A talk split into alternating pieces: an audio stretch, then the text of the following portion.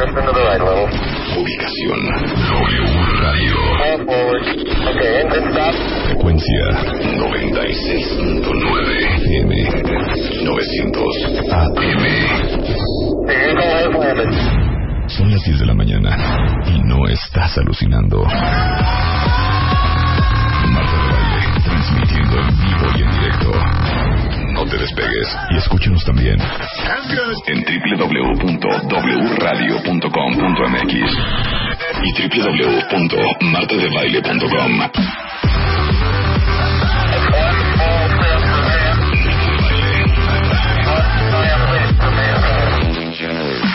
Marta de Baile en W.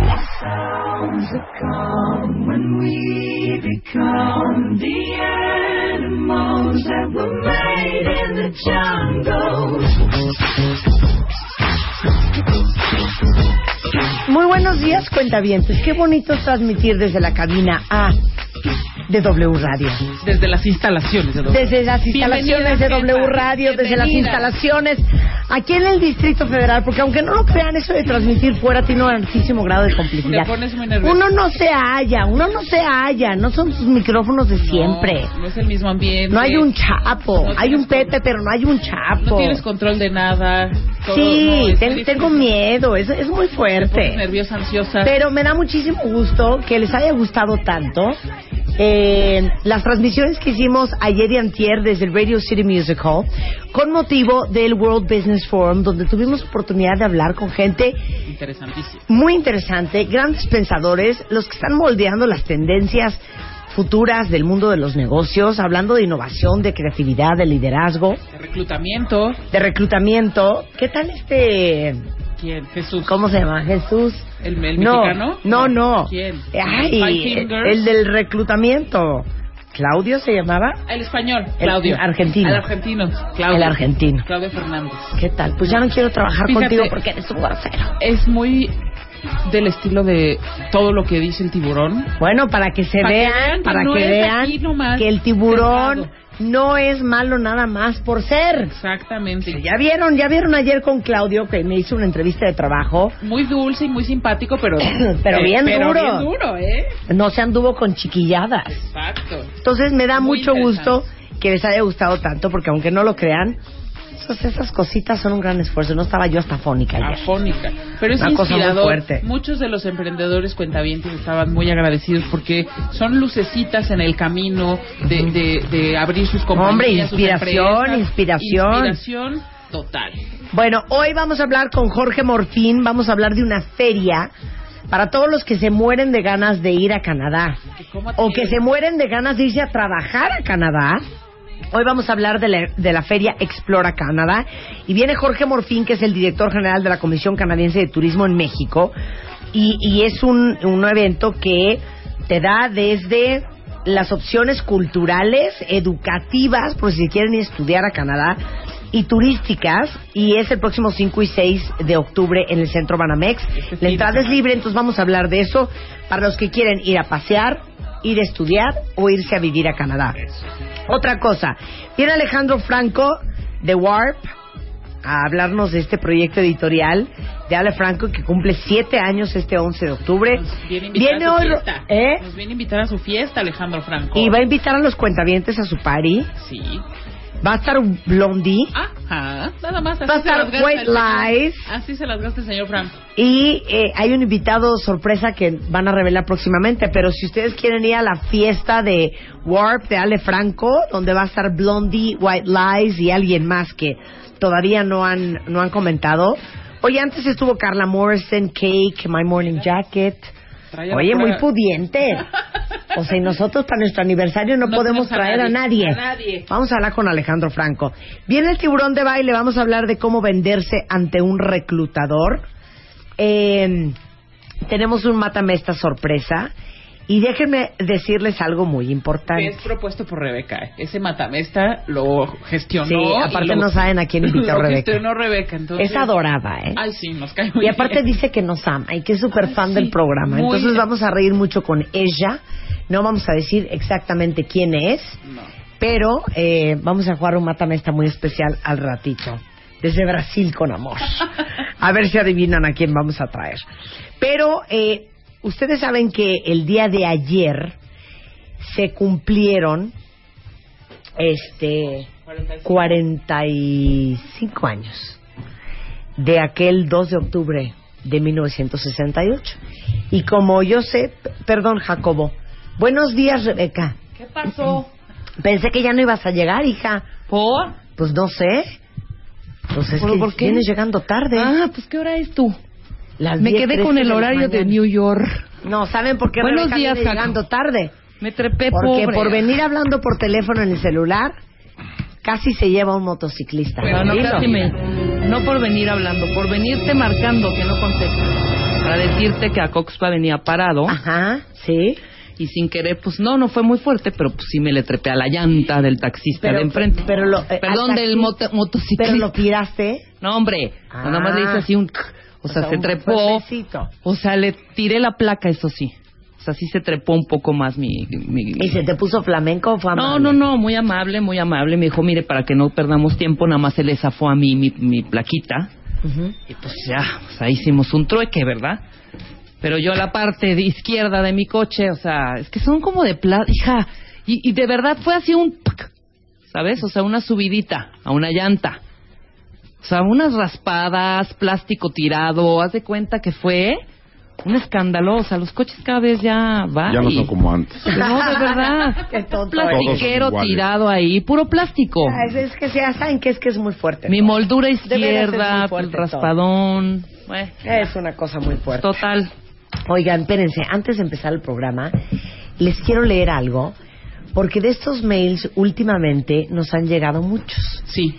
Y se me hizo una cosa tan increíble que no quiero que suene a que nos estamos dando aquí Cebollazos. unos, No, unos no, cebollazos. No, no, no, no. Ah, el Pero, mail de... ¿leíste de- el mail? Sí, claro, por supuesto. Se me hizo increíble. Léelo, favor. Y Ajá. les digo una cosa, ¿saben por qué se los voy a leer? Porque esto es lo que hace toda la diferencia entre, pues, ¿Qué? una manejada de 40 minutos diario, tráfico, encontrarnos con una coxpa, venir cansadas, desveladas, de malas, de buenas, de como sea, pero aquí estamos. Enfermas. Y esto hace que todo valga la pena. Les leo lo que nos mandó una cuenta Sí. No voy a decir su nombre, pero No, no ella digas. inmediatamente va a saber porque ya recuerda lo que escribió. Al principio sí era así como de... ¡Ah! Sí, Después claro. tiene un final tan bonito. El motivo de mi mail es para darles un poco de reciprocidad a todo lo que ustedes, tú Marta, Super Rebe, Diana, Lucecita, El Chapo y hasta Willy, hacen por nosotros los cuentavientes. Déjenme explicarles por qué este mail es un homenaje en vida para ustedes. Resulta que Mima siempre al regresar de trabajo me daba papelitos con cosas que ella escribía porque los escuchaba en una estación de radio y decía que esos tips y consejos me podrían ayudar. Esos eran temas como la confianza en pareja, mi coco en aquel entonces, cómo hacer un mejor currículum y siempre me decía, escucha a Marta y a sus invitados, participa con ella. Yo lo haría pero no tengo face ni esas cosas. Mi mamá dejó de trabajar y ya no recibía esos apuntes con consejos y, ¿sabes? Los extrañaba. Hasta que un día, buscando trabajo, me metí a la página de W Radio y di clic para escuchar en vivo el programa.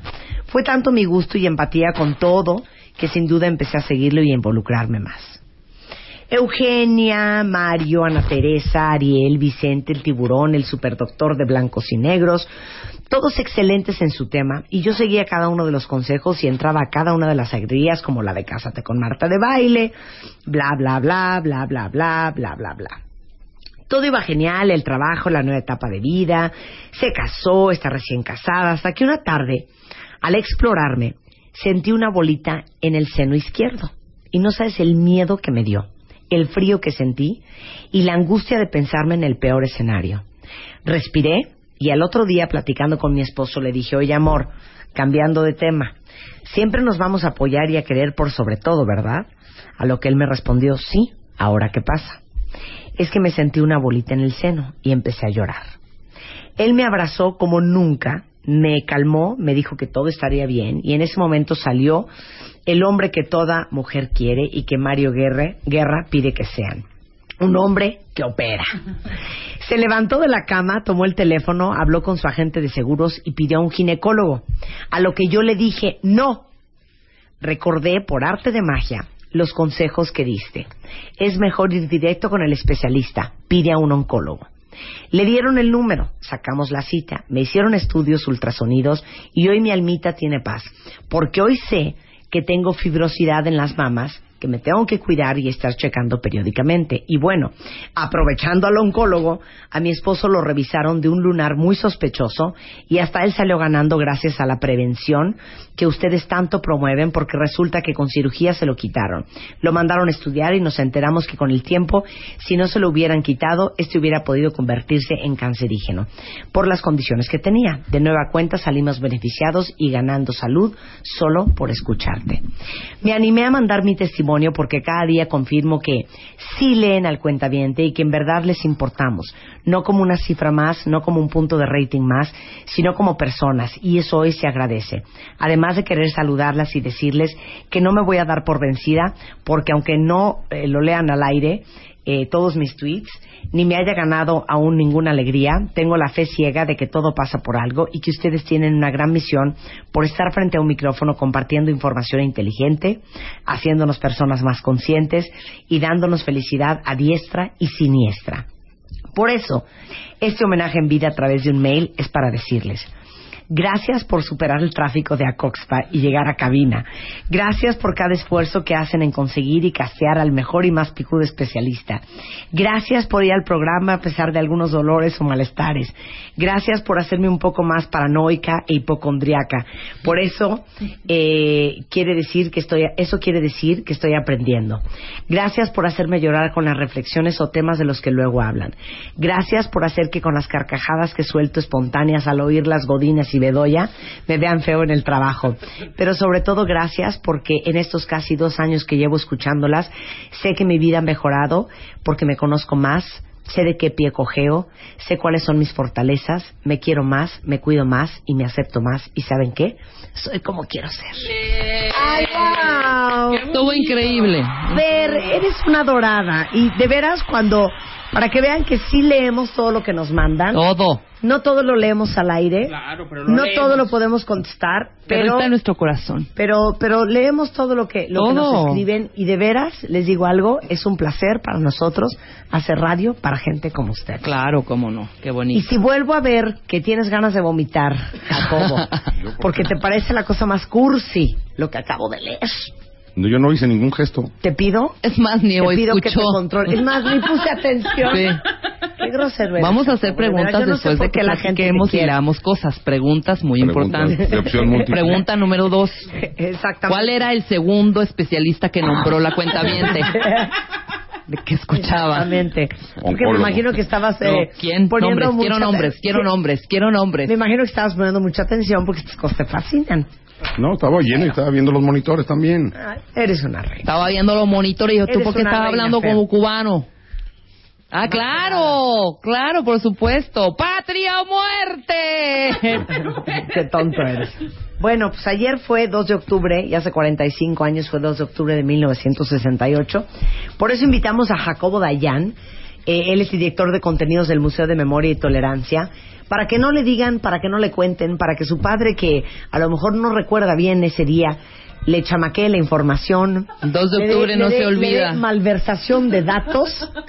que sepan exactamente qué fue lo que pasó con ese movimiento co- estudiantil del 68. Bueno, Creo que más o menos todos los habitantes del país No, yo creo que no. medianamente conocemos lo, lo que ocurrió. Digo, en el, vamos, es uno de los de los eventos históricos más traumáticos de. en- Pues sí, en pero alguien país. que no se informe o no investigue, pues Sí, lo interesante. sabrá sería- la parte que, que, que manejaron eh, en Sí. ese tiempo. Y, y lo interesante sería ver qué, qué heredamos de esto, en qué condiciones estamos hoy después de ese movimiento. Eh, había que poner en contexto primero los 60. ¿Qué se estaba viviendo en el planeta en los 60? Teníamos, en, en América Latina tuvimos la Revolución Cubana 59, que, que, que genera una gran expectativa en muchos sectores de la población en América Latina. eh, los movimientos de la- de- por los derechos civiles en los Estados Unidos con los movimientos de Martin Luther King, el inicio de la guerra de Vietnam, el levantamiento del muro de Berlín. Es decir, es un mundo ideológicamente muy activo y convulsionado. La revolución china, eh, repito, el, el asesinato del Che Guevara, eh, que de hecho es el próximo martes 9 de octubre. Ajá. Se cumple El asesinato de el- JFK. El, el asesinato de Kennedy, la revolución eh, eh, cultural china. Todo el mundo está ideológicamente eh, muy convulsionado y tiene mucho que ver con quiénes son los jóvenes de los 60. Son los hijos de la generación de la Segunda Guerra Mundial. Los jóvenes que vivieron el tremendo trauma de la Segunda Guerra Mundial tienen a sus hijos eh, a finales de la guerra, 45, 50, y son los jóvenes de los 60. Los movimientos de eh, del, del movimiento hippie, todos estos The Flower movimientos, Children, Peace and Love. el- el- los movimientos en, en París de, de ju- juveniles en el 68, en Praga, es decir, todo el mundo está ideológicamente muy activo en, en un mundo que, con- que continúa polarizado por la Guerra Fría, donde la ideología sigue marcando el camino eh, político de la gran mayoría de las naciones. En este contexto, muchos grupos comienzan a pedir reivindicaciones sociales, políticas, económicas, incluso, bueno, de hecho en México también en un régimen que era sumamente cerrado. Y entonces, antes del 68 tenemos importantes en México dos grandes movimientos, un movimiento de médicos brutalmente reprimido y uno de ferrocarrileros fuertemente reprimidos. Y ahora, para terminar en los antecedentes y llegar a la esquizofrenia mexicana, como de costumbre, el 2 de octubre en todo el mundo se conmemora el Día Internacional de la No Violencia, Qué bonito. porque es el día del natalicio de Mahatma Gandhi. Entonces, todo el mundo conmemora la no violencia y para nosotros es el día del catorrazo. ¿Sí? ¿Por qué? Porque es el evento traumático más importante o más emblemático de nuestra historia reciente. Ok. 2 de octubre del 68. Ok, entonces ese es el panorama. Sí. Hagan de cuenta, el 132 en todas partes del mundo, bien prendidos, con Mucho sus más ideologías, ideológico. claro, Mucho con más sus ideológico. ideologías, eh, dispuestos a cambiar el mundo, soñando, queriendo que las cosas sean diferentes, empujando la forma en que ellos querían que fuera el mundo, y ese es el escenario en los. 60. Regresando del corte, el 2 de octubre de 1968, hoy el doctor Jacobo Dayan se los va a explicar. Al regresar, no se vayan. Estés en donde estés, no te muevas. and let the beat control your body. Ya volvemos. Marta de baile. En W. Son las 10.28 de la mañana en W Radio, clases de historia contemporánea con Jacobo Dayan. Para que todos ustedes cuentavientes no le cuenten, no le digan, no le mientan, no, le, no, le te- no lo timen Exacto. de lo que pasó aquel 2 de octubre de 1968, que ayer se cumplieron 45 años. Pero como estábamos en Nueva York no pudimos hacer esto ayer, si no lo hubiéramos hecho ayer. Totalmente. Dayan, el director de contenidos del Museo de Memoria y Tolerancia, después de explicarles el contexto de los 60 a nivel mundial, vamos al 2 de octubre del 68. Sí, eh, el movimiento inicia en finales de julio, a finales de julio, y como muchos de los eventos históricos importantes, arranca con algo que no tiene nada que ver, con una cosa que desencadenó muchas otras. Un, un pleito entre eh, la, la Boca 5 y 7 del Poli con, con la, eh, la Escuela Isaac Choterena de la UNAM, que acaba en batalla campal en el centro, es fuertemente reprimida por la policía de la Ciudad de México, eh, in- llegando incluso a la toma de planteles para acabar el, el- el- La bronca, la la bronca, bronca, claro. La bronca que dura incluso hasta un, un- uno o dos días más. Entonces, eh, esta- estas broncas entre escuelas eh, preparatorias vocacionales. ¿cuál era la bronca? Un problema, cuál era la bronca. surgió por un problema, una bronca en un partido de fútbol americano. Entonces, ahí se agarraron, se agarró la bronca, se agarró la bronca en el centro, llegó la policía a tratar de, de parar la bronca y tuvieron que incluso tomar o tomaron planteles y reprimieron fuertemente a los estudiantes. Esto genera una reacción del lado del estudiantado que exige que eh, la policía deje los planteles eh, tomados de las de las bocas. eh, que, que vuelven a ser reprimidos. Hay que entender que en México estamos a finales de julio a dos meses de las Olimpiadas. Sí. Entonces había un temor de que esto, como en otros países del mundo, creciera. Puedan aprovechar las Olimpiadas creciera, así para es. hacerlo más y entonces visible. empiezan una serie de marchas pidiendo la liberación de, de los planteles y la liberación de algunos estudiantes detenidos que coinciden el 26 de julio, que es la, primer marcha, la primera primer marcha importante, coincide con una marcha en recuerdo de el movimiento 26 de julio cubano, de la Revolución cubana. Y ahí empieza la sociedad mexicana y el gobierno a generar un vínculo, intencional o no, entre el movimiento estudiantil y la amenaza comunista, que en todo el mundo occidental y sobre todo en, en el continente americano había un gran pánico por parte de los gobiernos de los Estados Unidos a que movimientos sociales de izquierda crecieran, teniendo como ejemplo la Revolución cubana, Claro. teniendo como ejemplo el intento del Che Guevara en Sudamérica de eh, eh, esparcir y generar movimientos sociales que llevaran al derrocamiento de dictaduras para la instauración de, de- de regímenes comunistas. Entonces se hace este vínculo que no existía. Es decir, el movimiento estudiantil no es un movimiento comunista. Por Los- eso, pero entonces el gobierno se empieza a malviajar de, híjole, a mí me late que estos son una bola de rojillos. que van, o que van a estar infiltrados o que los van a tomar. El gobierno y la sociedad. Y la O sea, sociedad en su- la clase- en las clases medias, las clases medias altas, era un temor porque entrara el comunismo. Y ya había un antecedente, Estados Unidos, Cuba, eh, eh, eh, John F. Kennedy, todo este rollo. El Che Guevara fue asesinado El Che repito, Guevara. un año antes en Bolivia. Claro. Apenas 67, un año antes en Bolivia. Y estas marchas empiezan a crecer. Empiezan a exigir ahora ma- cada vez más cosas, que liberen los planteles, que liberen a estudiantes presos, que esclarezcan quién ha sido, porque de- durante estos enfrentamientos algunos estudiantes son detenidos, otros hay e incluso muertos, que se diga quiénes qui- son los responsables, que eh, la- el gobierno del Distrito Federal cambie la política hacia la represión de movimientos sociales. Hoy otra vez, hoy continuamos hablando de este tema, cómo debe responder la autoridad ante la manifestación pacífica o, en su caso, en algunos grupos un poco más violenta, pero desde entonces estábamos, se está discutiendo esto.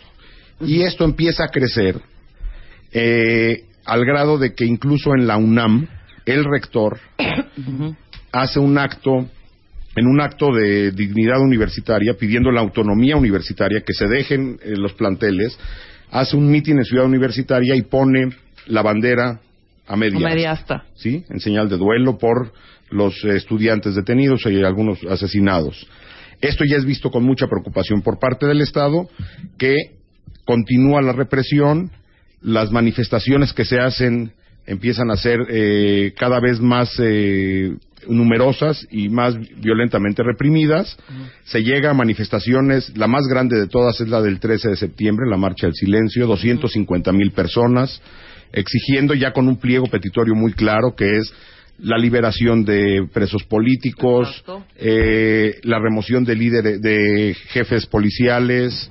Es decir, hay toda una serie de peticiones por parte del- de un grupo que ya se organiza entre distintas universidades que están el Poli, la UNAM, eh, el colegio de la- del, de Bella- del IMBA, la normal de maestros. Se empiezan a sumar eh, intelectuales, artistas, y se genera un movimiento que se llamó el Consejo Nacional de Huelga, que llamaba a la resistencia civil pacífica contra el autoritarismo, recordemos, del presidente Gustavo Díaz Ordaz, secretario de Gobernación, de Gobernación Luis Echeverría Álvarez. Y esto va creciendo y empieza a no haber fin a esta violencia, a esta, a esta exigencia. Es decir, el movimiento social toma magnitudes suficientes como para que el, el gobierno sepa que no va a acabar pronto. Entonces, esto empieza a finales de julio, estamos a mediados de septiembre, grandes manifestaciones, incluso en el Zócalo, donde se baja la bandera nacional y se levanta una bandera roja y negra de huelga, o sea, ya un enfrentamiento directo a las instituciones y símbolos del Estado, que vuelve a ser brutalmente reprimida.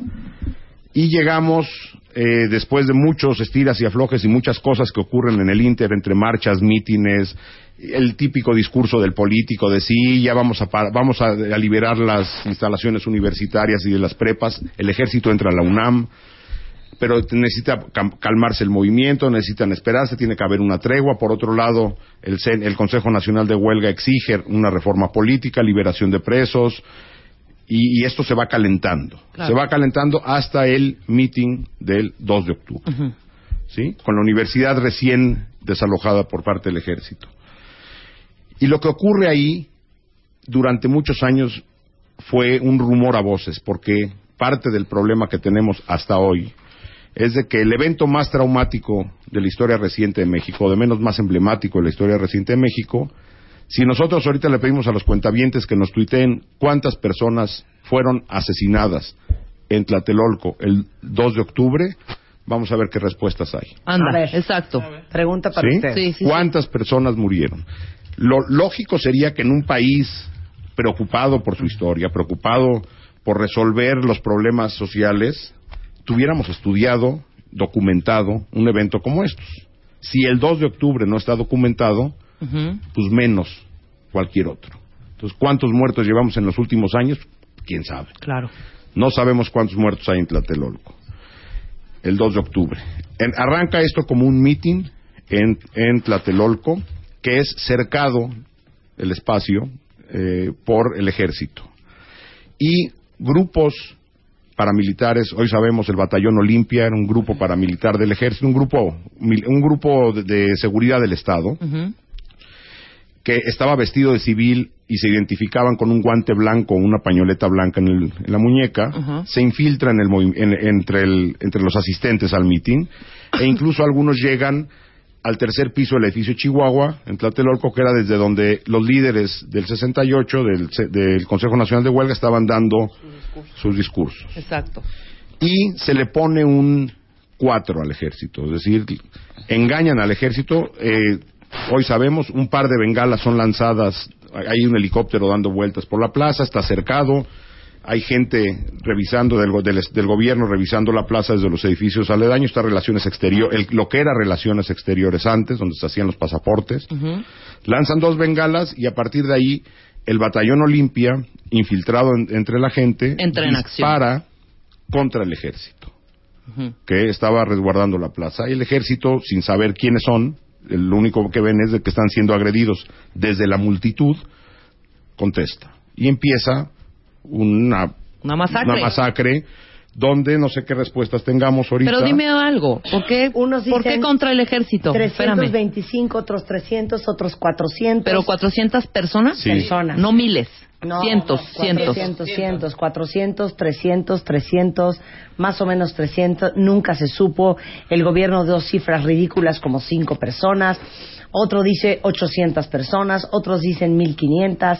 Otros dicen entre 500. Eh, otros dicen 350. Es increíble. Claro. Es increíble. Y de veras no Y se es- sabe. Y no es un evento en el 1134. Sí. La masacre de no, no, no, no, vamos, es apenas hace 45 años. Exacto. Ahora, ¿qué intenta el Estado con esto? Tener un pretexto para disolver el movimiento. Claro. Por eso, pero a ver, es que te estás brincando partes muy importantes. ¿Quién tira las luces de Bengala? Bueno, no alguien, Alguien. alguien del, de, de que está eh, manejando el- lo que iba a ocurrir. Y eso tenía un motivo, era una señal Claro, de era una algo. señal, se, Sí, la se señal supone, para atacar, No pues. sabemos, se supone que es una señal para arrancar.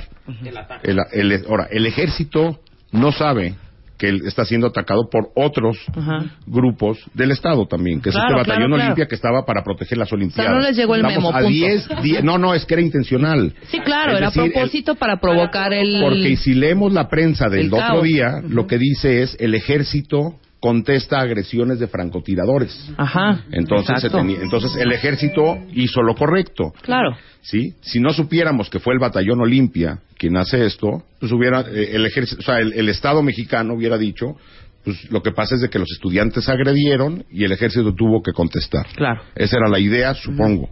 O Sí, esa, que la gente, la Y gente, que los civiles fueron los primeros que dispararon. La gente sale corriendo, muchos se esconden en los edificios y ahí recordamos la película Rojo Amanecer, Sí, claro. donde incluso el ejército y luego ya el batallón Olimpia entra departamento por departamento A buscar a gente.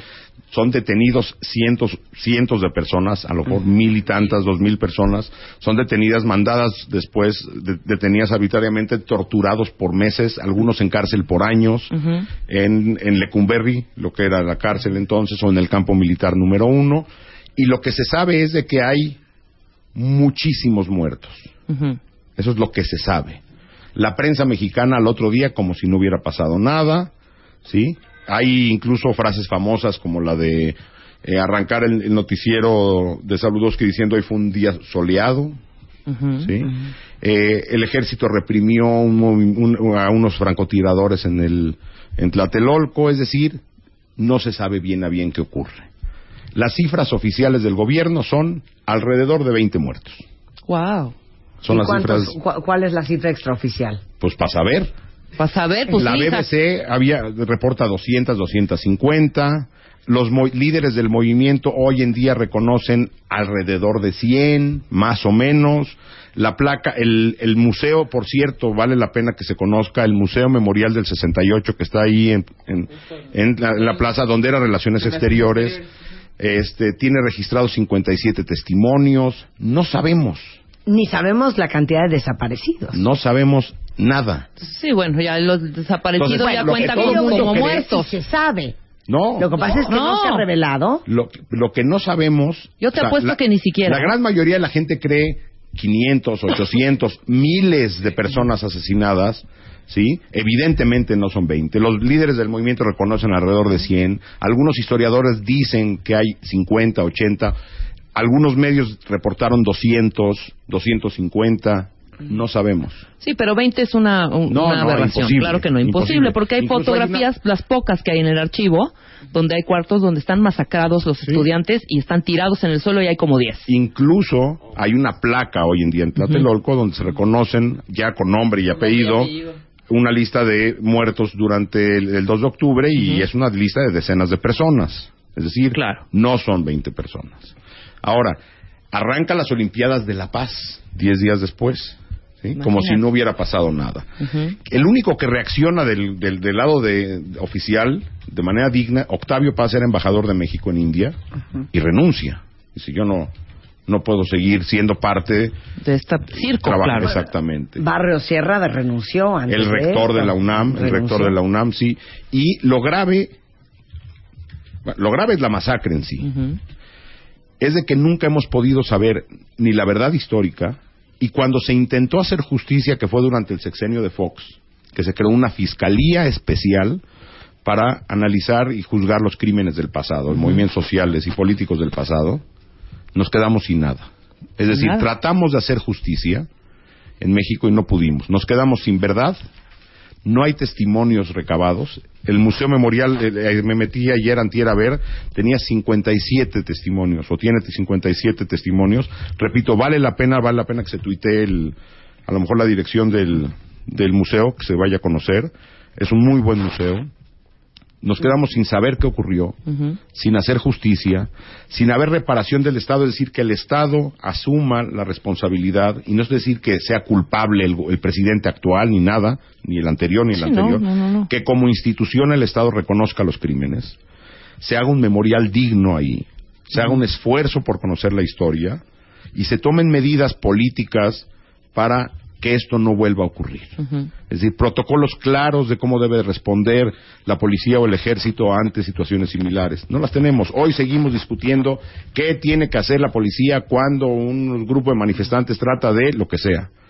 ¿Sí? Lo acabamos de vivir ahora con el, eh, la, Con la marcha de la- los la marcha de maestros. los maestros que se instalaron en el Zócalo y venía el 15 de septiembre y todos pensábamos qué va a hacer el gobierno. ¿Sí?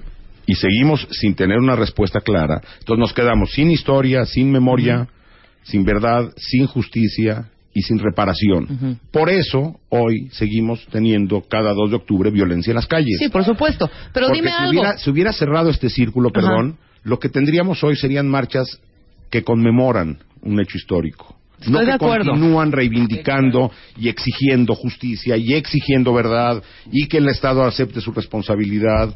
No lo tenemos, pero no es el 68 nada más. Es la guerra sucia, es la guardería ABC, es las muertas de Juárez. La apuesta histórica en México es la apuesta por el No, por olvido. supuesto, pero toda esta gente enojada, la que realmente perdió Bueno, quizá hasta dos o tres hijos en ese, en ese movimiento, o sea, perdóname, ¿cuál va- crees tú que va a ser su reacción? O sea, pacíficamente durante sí, cuarenta pero y ¿por no tantos está años. resuelto? Mismo asunto que las madres argentinas La Plaza de Ah, por Mayo. supuesto. la- exactamente.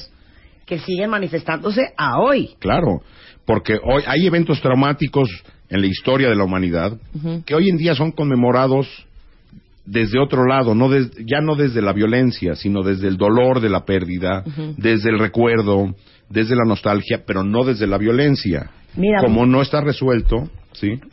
Como no está resuelto. Como no está resuelto, seguimos exigiendo porque este, el 68, es un ejemplo más de la lista enorme que tenemos Sí, por de cosas no supuesto. resueltas. Mira, Berenice Flores dice que su mamá trabajaba en el centro y le tocó ver este horror que levantaban con máquinas cuerpos aún vivos por montones.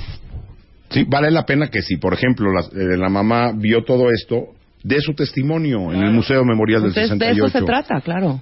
La única manera de reconstruir eso es con- a partir de los testimonios. ¿sí? Ahora, otra cosa que también eh, ha sido tratada con muy poca delicadeza por parte incluso acá de- de- de- del sector periodístico. Cada que hablamos del 68, des- se dice el genocidio del Sí, 68. es lo que te iba a preguntar ahora. A ver, recordemos, genocidio es un crimen muy particular. Es el intento de destruir total o parcialmente a un grupo racial, religioso, étnico o nacional.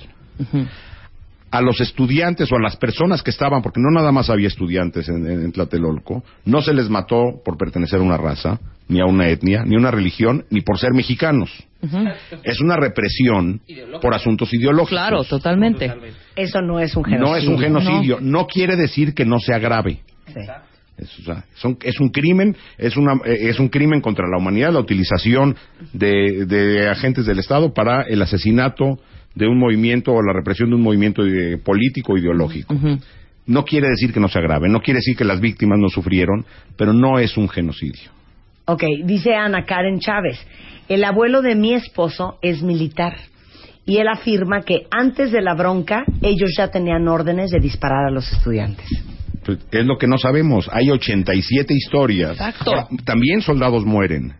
Claro, claro. ¿sí? Entonces, igual Pero que es lo hoy... que no entiendo, este, este batallón olímpico que había en- Olimpia. Olimpia, bueno, por eso, pero Para Olimpia, lo- para proteger las Olimpiadas, que habían infiltrado eh, en la manifestación de los estudiantes, era digamos que una estrategia del gobierno Sí, para causar una provocación así es. y ellos Exacto, tener una confusión. pretexto Para atacar. para atacar. Exacto. Sí. Y, Y dar como- un, y pegar un susto, haz de cuenta. Y como la plaza estaba sellada, intentando... pa' dónde. Hoy, hoy decimos encapsular al Claro. movimiento, no había para dónde salir. Exacto. ¿Sí? Entonces las escenas que tenemos, ahora hay pocas escenas también. Hay, hay, Hay muy poco. y todavía siguen saliendo fotografías que no conocíamos. Hace dos, tres años se publicaron el Universal un libro muy, muy bien hecho de fotografías que no conocíamos, por ejemplo, del 68. Entonces continúan saliendo testimoniales, continúan habiendo fotografías. ¿Y en dónde viene esta historia de que la CIA y los Estados Unidos estaban detrás de esto? Bueno, hay las dos historias. Está la historia de que este, porque todavía Díaz Ordaz, y al final de su gobierno, decía que lo mejor que hizo Sí, fue claro, acabar con acabar ese con ese movimiento. Y, e impedir la llegada del comunismo a México y ta ta ta ta ta ta ta, ta, Ajá. ta. Y por otro lado también se decía por parte de los movimientos sociales de que la CIA estaba metida tratando de desestabilizar. Es decir, estamos viviendo un mundo completamente polarizado. La Guerra Fría, donde se estaba con A o se estaba con B. Hoy vivimos un mundo casi a la deriva, un mundo líquido, un mundo donde se nos va entre las manos, no estás ni aquí ni allá. Entonces eras de A o de B. Entonces, si el movimiento no, lo, no estaba apoyado por el comunismo, estaba apoyado, estaba respaldado por la CIA, porque la CIA está infiltrando movimientos en todo el continente. Hay que recordar que el- el- la operación Cóndor de la CIA instauró dictaduras militares en prácticamente todo el continente americano. Sí. ¿Sí? De Centroamérica para abajo, acá no, porque, como decía Vargas Llosa, en México teníamos a la dictadura perfecta. Sí, exacto. ¿Sí? Entonces, No había necesidad. mientras no resolvamos esto, mientras no sepamos cuántas personas murieron, cuántas fueron detenidas, quiénes son, dónde estaban, no vamos a poder superar el trauma del 68. Que sigue siendo un trauma y vemos, no quiere decir que todo mundo salió de manera violenta ayer, la gran mayoría o muchos estaban manifestándose de manera pacífica, pero continúa esta crispación que de por sí ya en el país la hay. Bueno, pero incluso se, se, se juntan otros círculos y otros grupos que tienen otras causas finalmente y también para empezar a, para provocar. Pues, La gente quien- está enojada. La- Punto. El, el país está en estas circunstancias. Por supuesto. Pero a pesar de lo que dicen, yo estoy de acuerdo un poco con William Wallace, que escribe aquí en Twitter, desafortunadamente en México no hay memoria. No hay memoria. Todo se nos olvida. En un No par de años todo se olvida. Nada nos indigna. Nada Exacto. indigna. 49 niños de la guardería BC. A mí me parece que es el ejemplo más radical de 49 niños muertos en No una guardería no movió a la ciudadanía. No movió a la sociedad. Seguimos sin saber o- y, y la- como, como país No. quién es responsable de eso. No, bueno, y los responsables, porque yo creo que sí se sabe quiénes son los responsables Yo y no. deben ser castigados. Pues tiene que haber un proceso judicial. Claro. Sí, pero tampoco, desde ahí está podrido. Por- Aquí han venido los padres de los niños muertos de la guardería ABC. Tres veces ya. Hay dos dictámenes hechos, Ajá. uno y luego el gobierno hizo otro y ellos tuvieron que mandar a hacer uno con especialistas en Estados Unidos porque no podemos ya ni siquiera judicializar, saber qué ocurrió. La apuesta por el- la desmemoria es eh, eh, preocupante, no es una buena apuesta. Hoy sabemos, hoy no sabemos cuántos muertos hay en el país en los últimos años. Sí, hay cifras más o menos, los desaparecidos. Entonces, de continuar así, nunca cerraremos los episodios del pasado. Bueno, entonces, ¿qué hay que hacer? ¿Qué hay que hacer? Bueno. ¿Qué, qué hace uno, pues? Es que Uno de a pie, uno estar enterado. ¿Saben qué? Les digo algo. ¿Saben qué tenemos que hacer? Dejar de ser tan dejados. ¿sí? Pues es que, hija, de Porque verdad. todo pasa y no pasa nada, ¿eh? Así se dice que en México nunca pasa nada. Y Pero cuando no pasa, algo, nada desde lo que te pasa con el zapatero hasta lo que pasa en el gobierno, hasta lo que pasa con una reforma de ley, hasta lo que pasa con un policía en la calle. Porque- todo pasa y no pasa nada. No, creo perdón. Que, creo que la bronca es de que eh, como ciudad, como mexicanos pensamos que lo público no es de nadie. Es decir, yo tiro una basura en la calle y alguien me dice algo, yo volteo con la señora y le digo, ¿y usted qué le importa? Sí, sí, sí, sí. Cuando tenemos que entender que lo público, desde el espacio hasta lo que ocurre, es de todos, no es de nadie. Y si ha- ocurrió algo en una guardería en Hermosillo, tiene que ver con nosotros. Sí, es Y de tiene que todos. ver- es de todos. Y, y que se resuelva eso es necesario para todos. Porque si no continuaremos en el- eh, con la frase, famosa frase de México que nunca pasa nada y cuando pasa algo, no pasa nada. También, exacto, exacto. Sí. Cuando pasa en algo, México no nunca pasa, pasa nada. nada. Pero cuando pasa algo, no pasa nada. Sí, Así estamos. terrible. Entonces, lo que tenemos que hacer es generar ciudadanía, generar eh, eh, un- eh, una ciudadanía enterada que participe en la vida pública. No tenemos todos que saber de todo y, agarrar, y abrazar todas las causas del mundo. Sí, como Claro. dice Jaime, es una indiferencia y Ceci dice, es que somos un país de gente bien egoísta. Si no me afecta a mí, no pasa nada. Tuvimos a alguien que nos vino a presentar un estudio del individualismo que vivimos en este país. Y eh, cuando fue el am, terremoto tsunami en Japón, traje a varios expertos en cultura japonesa a explicarnos por qué eh, todo el mundo estaba totalmente choqueado con la reacción de los japoneses ante su tragedia. Que tú no veías a gente atacada en llantos, no veías a gente saqueando los oxos en Japón, no veías robos ni las grandes ciudades japonesas destruidas, no. Actuaron. Veías a un, a un- un pueblo al día siguiente operando. Levantándose. Entonces explicó una cosa que a mí me dejó loca, cuentavientes, y que nunca se me va a olvidar. Y dijo, te voy a decir cómo piensan los japoneses. Si yo hago bien mi chamba, le va a ir bien a mi jefe. Si le va bien a mi jefe, le va a ir bien a la compañía. Si le va bien a la compañía, le va a ir bien al conglomerado. Si al conglomerado le va a ir bien, entonces le va a ir bien a la economía de mi país.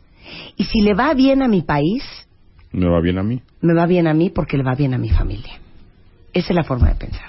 ¿sí? Ahora, aquí también no hay que también tirarnos al piso porque vemos la respuesta que ha tenido el país ante eventos como el terremoto del 85 Y como lo que- o lo que estamos su- viendo en estos ahorita días. en- en- Entonces, en- sí hay este, esta empatía estados. en México. Lo que no hay es la empatía por lo cotidiano, por lo que parece que no nos afecta. No, pero espérame, rápidamente. Ahorita lo que está pasando en Guerrero y en otros estados.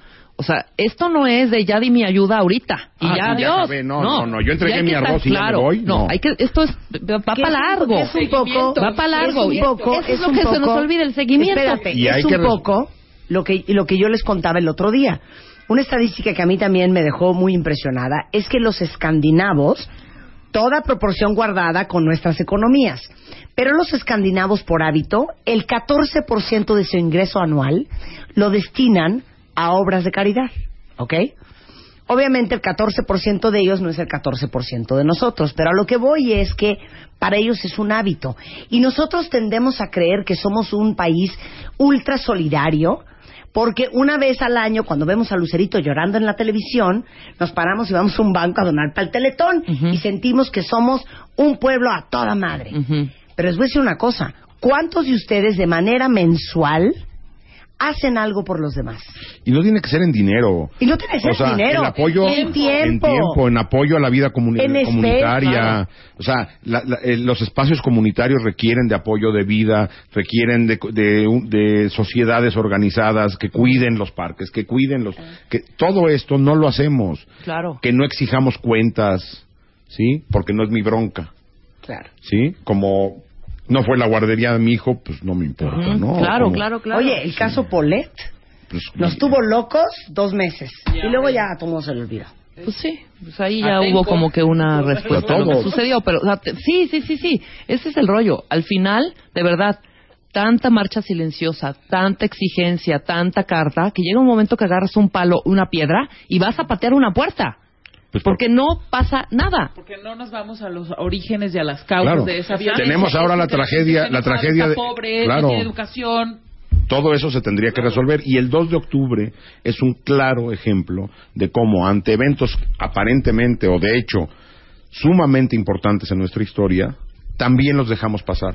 No sabemos, no tenemos idea cuánta gente fue, cuánta gente no fue, qué ocurrió, cómo ocurrió, quién es responsable. Se abrió una fiscalía, en teoría se iba a enjuiciar, acabó en nada. Sí, de hecho a Echeverría, ¿no? Eh, Sí, entre otros. Entre Eh, otros. Jacobo Dayan es director de los contenidos del Museo de Memoria y Tolerancia, que es un museo que si no han ido, de veras vale muchísimo la pena que lo visiten, porque ahí van a recordar todos los horrores que ha vivido este mundo, eh, para hacerte más consciente, aparte de que el museo está extraordinariamente bien montado. Está en la Alameda, frente a la Alameda, eh, en el Centro Histórico de la Ciudad de México, de martes a domingos. Ahí pueden entrar a la página www.memoriatolerancia.org y creo que sí vale la pena. Es un museo que nos habla de a nosotros hoy en día con- a partir de los hechos históricos. Es Dayan-Jacobo en Twitter, si alguien de ustedes lo quiere seguir. Así es. Muchas gracias, Jacobo. No, gracias a Un ustedes. placer tenerte aquí. Hacemos un corte, regresando, un poco de alegría. No saben a quién invitamos a jugar Matames. Al volver, Paramos un momento. Ya volvemos. Ya, ya volvemos. Marta de baile. Más Marta de baile en W. Marta de baile. como dice mi mamá, se acabó la fregadera. Todos los días en vivo. Ya estoy aquí en vivo. ¡Qué felicidad! ¡Qué paz! De lunes a viernes, 10 de la mañana. Cuentavientes adorados, infierno. W Radio. Marta de baile. Todos los días en vivo. 11, 4 de la mañana. Espérate, Rebeca, todavía no. Espérate, ya, ya, No. ya. Ahora sí, ¿qué, Rebeca? Ya, estamos listas. Ya, vas. Rever. Rever, Rever, necesita Rever. Nos tienen que decir con lo que vamos a hacer. Sí. Tú y yo, y tú me haces ¿Quién es la invitada especial de hoy del homenaje en vida que vamos a hacer? ¿Lista? Sí. Estas son mis manos, tómalas. Tuyo es mi cuerpo, vívelo. Ay, el amor. Cosa tan rara. Como nunca, como nadie. Amándote. Quiéreme hasta que no puedas más. Y después, quiéreme más. Más que a nadie, más que a nadie, quiéreme. ¿Y luego? Luego, al, para cerrar, Sí. A ti que me diste tu vida, tu amor y tu espacio. ¿Qué tal el popurrí? ¡Qué cosa, mi Qué bonito. ¡Qué cosa más linda! ¡Qué belleza de homenaje! Eres un lozón. no sabes cómo te imita Rebeca. No, no, no, no. Yo Porque la queremos, la adoramos desde hace mucho. Yo trabajé con Denise hace, uff, ¿Y por qué te corrió? No ¿Por qué la corriste corrí, Rebeca? no la corrí. Eh, eh, Rebeca ha sido la mejor profesional que he tenido, pero dice que soy una buena escuela. muy buena, muy buena. Pero ¿por no. qué trabajar juntas? Porque era mi productora. Ese fue, las, fue las mejores producciones que hice de shows en mi vida. Claro. Ándale, Entonces, chulita. era Puesto. productora de shows y en Maya Radio. Yo nada más me dedicaba a subir a cantar y todo estaba listo. Te sabes todas sus canciones. Yo era asistente de su manager hace, híjole, en los Sí, 90. de Maru, ¿no? De, Maru y de Ale Tamargo. Sí, de Ale Tamargo. Ale era en ese momento. Ale, que ahora es de Pandora. Exacto. Ay, que amamos a No, Ale. ¿cómo nosotros no? tenemos, eh, a Ale le mando un beso.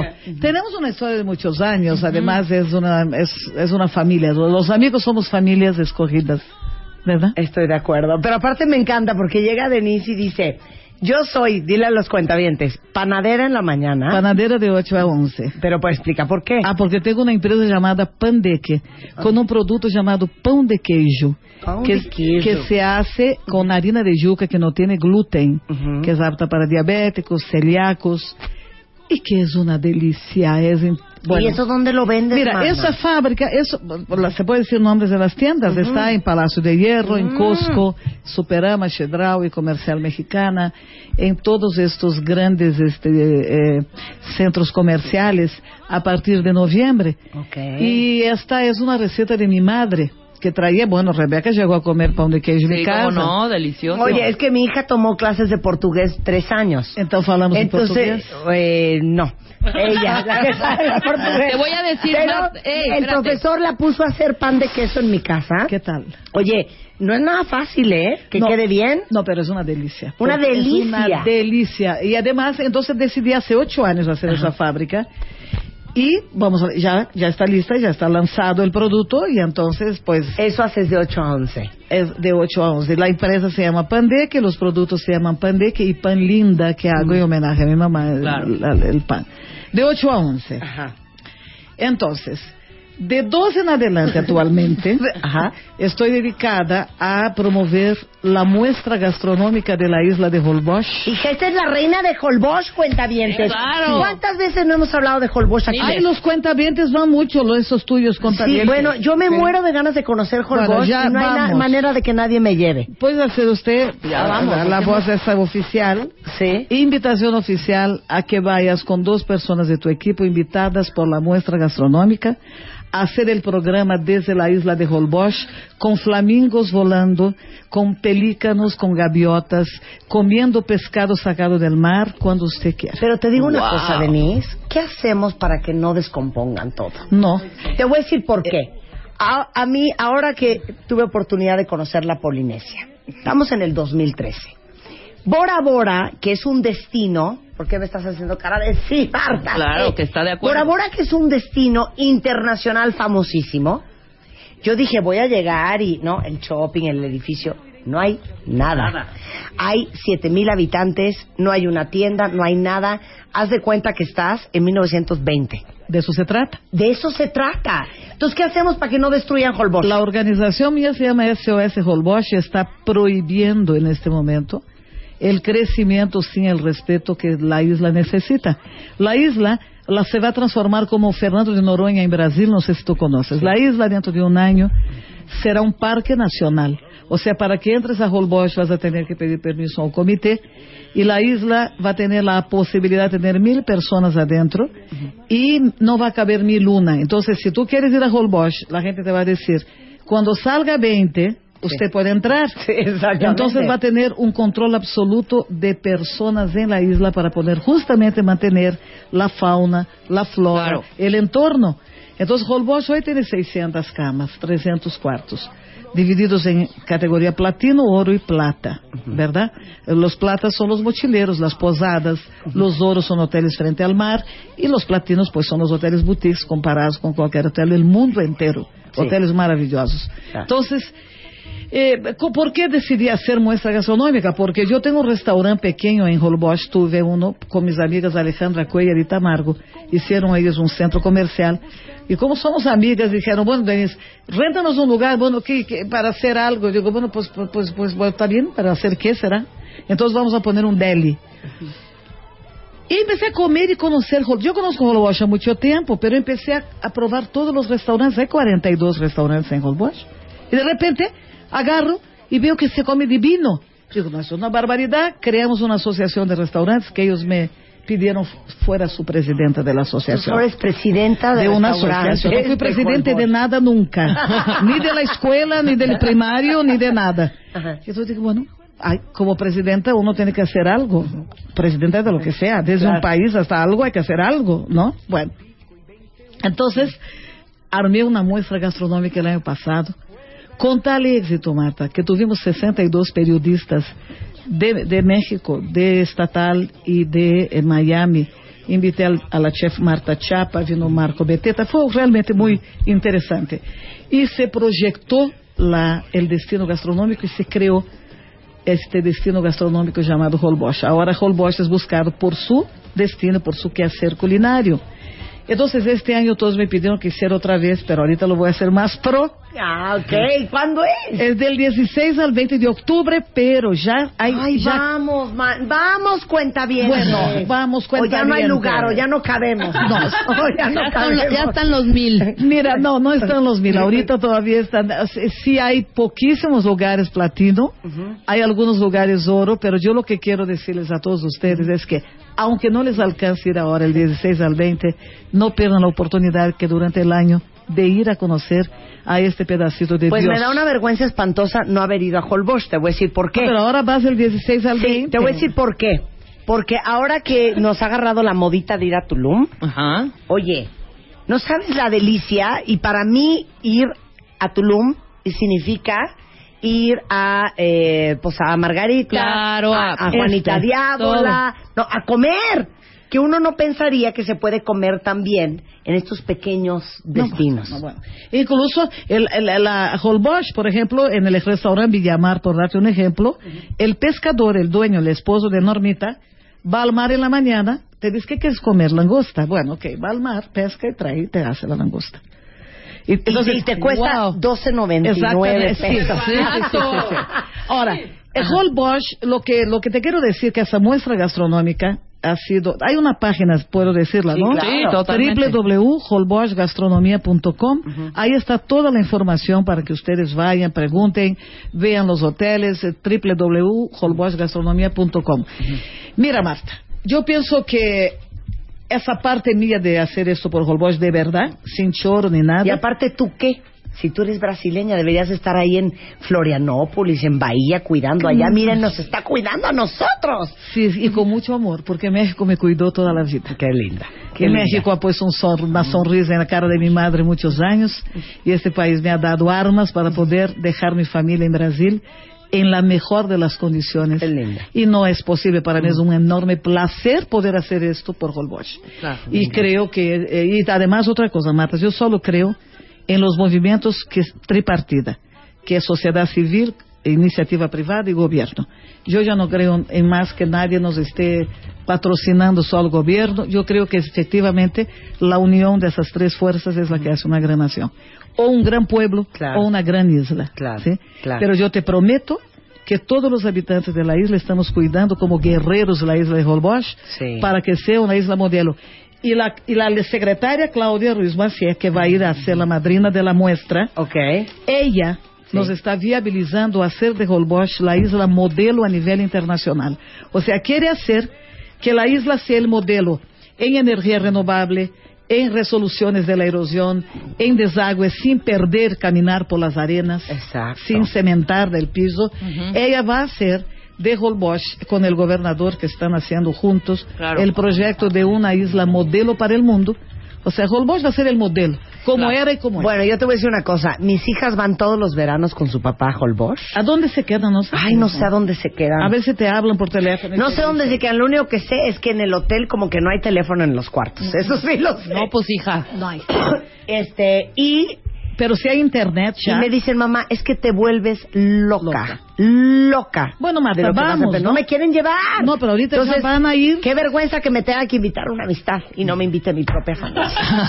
No, bueno, Yo sí voy, entonces, yo sí voy. Sí, bueno, ya Yo está sí voy, invitada y vamos a la. Porque además la muestra Va a ir Ricardo Muñoz a cocinarnos Ujú. desde el 16. Va a ir Nicho Hinojosa a cantar. Va Pancho Céspedes acá. Todos esos van de A la- a- aman de- a de cuates, sí. Y Pablo Villanés nos confirma en la tarde. Entonces va a ser unas tertulias de noche a la luz de la luna. Maravilloso. Las lunas de octubre. Bueno, en fin.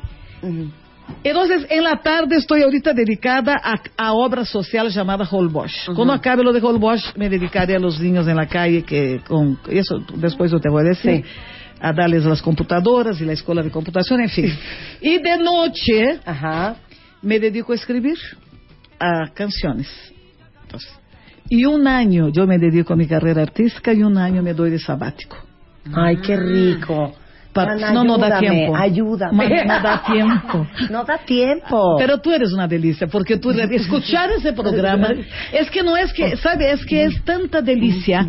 Yo te voy a confesar una cosa. Ustedes no saben lo importante que han sido, que ha sido el programa tuyo, Rebeca, y el de ustedes, en estos momentos donde de pronto tenemos que estar tres horas en un coche por cuestiones adversas a nuestra voluntad.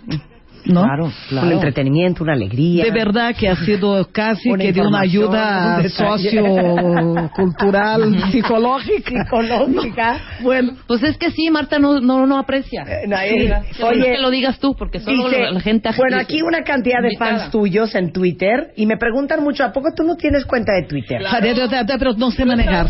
Pero no sé manejar, no sé contestar. Contesta, Ah, ok. Contestaba una señorita y yo digo, no. Si no puedo contestar yo, yo no quiero. Ok, Denise de Calaf, es Denise con doble S y al final Calafe. de Calafe. Entonces, ahora prometo contestar, pero es que ¿sabe qué pasa?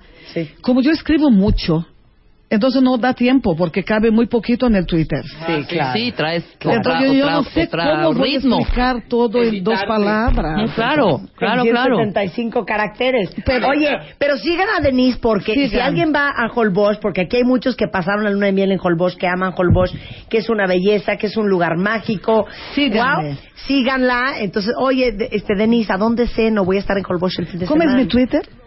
Denise de Calaf. Denise de Calaf con dos S. Con dos Denise, S. De, Denise arroba de Calaf, es así, ¿no? No. Arroba Denise de Ah, Calafe. arroba Denise de Calafe. Exactamente. Mira, hay un poco de incultura en el Twitter. Ajá. Pero hay mucha cultura tecnológica en la cibernética, pero en el. Twitter todavía no agarra la onda. ¿Ah? Exactamente. No, no va a cantar Arre Borreguito, no siga. No, ni muerta. Pero antes de jugar y todo tenemos que escuchar. Pero si quieren los niños, canto. A ver, ¿cómo es? Dale un. Arre, borriguito, arre, arre, arre, vamos más a prisa que llegamos tarde. Arre, borriquito, vamos. Oye, pero si hay canciones que has cantado que dices, ¿en qué momento canté eso? Desde luego, por supuesto. Hay una canción que se llama Baila, Baila, que la odio con toda mi alma. A ver, ¿cuál era? ¿Cuál? Baila, baila, baila, son de cualquier canción. Es fue un horror que yo hice en un momento de descuido. No me acuerdo. No, cómo no, y además le, canta, le cantaba Raúl Velasco y me la pedía en cara siempre en domingo, fue una tragedia. Ay, ya, te adoro. No sea, no Porque, sé. oye, los cantantes no aceptan que hay canciones que dicen, si la vuelvo a cantar, vomito. No vomito. Esa canción de Baila Baila fue un momento de una enorme inconsciencia. Porque yo debería haberla tirado a la basura el otro día, pero bueno, como alguien dijo, ay, qué comercial, qué comercial, pues Hay que hacer pop. No, no. ¿Y bailabas y todo? no va, si bailar. La tenemos, con unos la tacones tenemos, así eh, que nunca más voy a usar La se tenemos la voz. Se va la voz. ¿Cómo se llamaba? ¿Baila? Se llama Baila, baila, baila al son de cualquier A ver, A ver. a ver. canción. Esta. Vuela, A ver, vuela, esta, vuela. esta. ¡Ay! ¿Qué, ¿Qué es esto? Eso es un descuido. A ver. Que es entre cumbia y nada. A ver. Pero espérate. Y un poco arreglo Daniela Romo de esa época, ¿no? No, no me gusta, no adelanta, no tiene caso, ni aquí. A ver el coro, el coro, el coro. el coro y ya. El coro y ya. El coro y ya. Taratatita, tita, baila, baila, baila Qué tragedia. Oye, pero no está mala. Gorrión. Por Dios, ¿cómo es eso de cambiar canción con es? No está mala. No es ya me acordé. Hoy no me gusta. Hoy no te gusta. En aquel entonces quizás yo con una alma más superficial. Ok, parece. obviamente no puede estar aquí Denise de Calaf. Agarra esa guitarra, hija. Hijo, mano. Ok, y que nos cante Wow, algo. sí, sí, Ok, sí, sí, pero por fíjate. supuesto. Vamos a hacer una cosa, vamos a hacer un experimento. No. ¿Eh? ¿Está por internet? Sí, sí Esto- tenemos. Entonces me están viendo de lentes, qué horror. No, Ah, no, no, no, ahorita hay no. tele, nadie te Ah, está viendo, está entonces ni te preocupes. Na- nadie me ve. Pero vamos a hacer una cosa. Vamos a hacer esta canción. Déjame ver un momento porque estoy buscando aquí hasta. Pero que cante. Estoy buscando aquí la partitura. No vamos a desgraciar hoy. Ok, no vamos a ya- desgraciar. Después ya cantamos tú y yo, pero ahorita no. Pero ahorita yo quiero que tú cantes una canción que adores. Wow. Que no es mía. O mía.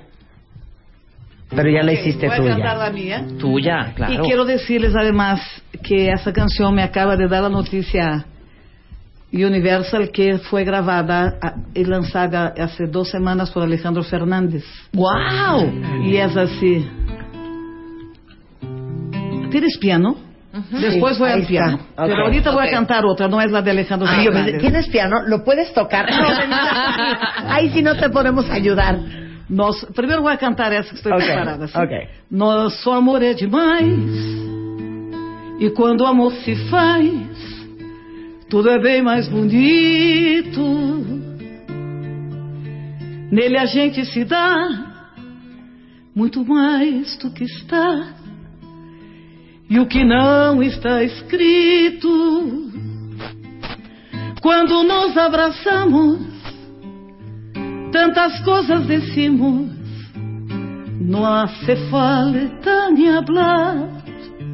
Y así va. Es un pedacito de Roberto Carlos. Hija, pero te digo una cosa. Dime, cielo. Sigues teniendo una voz impresionante. Impresionante. Yo siento Pero es que la- no cambia con la edad. Pero no, la voz, la mirada y la capacidad de amar mejora con la edad. Por eso, hija, las cuerdas vocales, la caja torácica, Nunca envejece. ¿no la sientes más ronca? Nunca envejece. Lo que Entonces, pasa... ¿yo por qué hablo como Sabine? No, no hablas como, no es cierto que hablas como sabido, hablas delicioso y tienes una voz sincera. A ver. Es esta cosa de la Oye, voz sigue teniendo sincera. una super voz, Denise. Claro. Estoy que buscando- no va a cantar Arre Borreguitos, ya la No. cantó. Ya la cantó. Ya voy la a cantarte esta. Ok. Pero Yo te propongo que nos amemos. Vamos a comercial. Después. No, después. Nos entreguemos en el momento que el tiempo afuera no corra más. Yo te propongo darte mi cuerpo después de amar y mucho abrigo y más que todo después de todo, brindarte a ti mi paz. Y luego, sí. ¡Ay, bravo! Oye, esto, esto es precioso. Mónica del Moral dice, yo quiero hacerle una petición a Denise de Calaf. Venga pues. ¿Puede por favor escribir otra canción sobre la mamá? Porque a cómo nos torturan el 10 de mayo. Tiene toda la razón. Tiene toda la razón, Magda. ¡Qué maravilla! Es el piropo más lindo que he recibido. Regresando del corte más de Denise de Calaf, solo en W Radio. Estamos al aire. Más Marta de Baile. En W. Son las once y media de la mañana en W Radio y ya saben que aquí no invitamos más que a quien nos cae bien y a quien realmente admiramos. Y por eso el día de hoy en el estudio, Denise de Calaf, señores y señoras. Oigan, y aparte, ¿cómo- ¿cómo te quiere la gente, Denise? Ah, no, lo que pasa es que eh, la sinceridad, y soy amiga de todos, yo pienso que eh, la gente te- nos quiere, ¿sabe, Marta? Porque nosotros no creemos que somos más de lo que somos. Y nosotros, cuando yo salgo, yo no veo a la gente como una multitud sin rostro. La gente es uno por uno. Ah, ¿verdad? Uno por uno. Entonces, estoy muy contenta que Alejandro Fernández grabó esa canción que les voy a cantar. Pancho Céspedes también la grabó. Y estoy muy honrada porque son interpretaciones y, y les voy a cantar así, dice.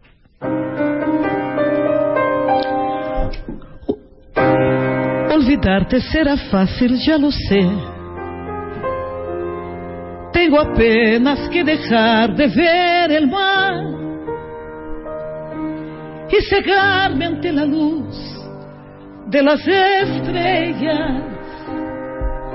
No ver llegar la noche detrás de un cristal. Olvidarte será fácil, ya lo sé. Tengo apenas que arrancarte de mi piel y cerrar a tiempo puertas y ventanas.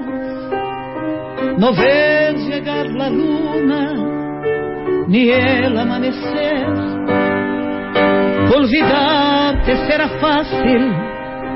Tengo apenas que taparme los oídos a los cantos de las aves y al murmullo penetrante de los ríos. Olvidarte será fácil, te lo digo. Es cuestión de olvidar que nacido.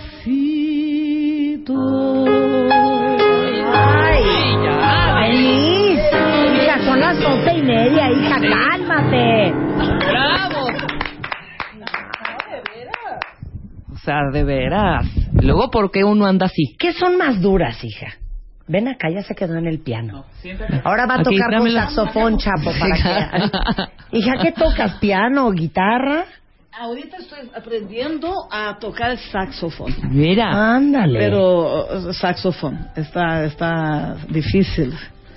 ¿Pero Porque tocaste uno- clases de piano y uno- guitarra? uno no sopla. o sea. Sí, no, ya no sopla igual. Marta, tomé clase de música con mi madre. Mi madre fue una concertista de piano y maestra de piano. Y fue una mujer que tocaba a los 15 años Wagner sin ver la partitura. Esa ha sido mi madre, una mujer una extraordinaria, además de ser un ser humano como madre, que para mí fue un honor caminar esos años a su lado, que me duró. Era una gran músico. Entonces yo aprendí con ella algunas cosas y después entré a un conservatorio. Aprendí música, aprendí producción y algunos instrumentos. ¿Y cómo fue esa canción que le escribiste a tu mamá? Jálate esa guitarra.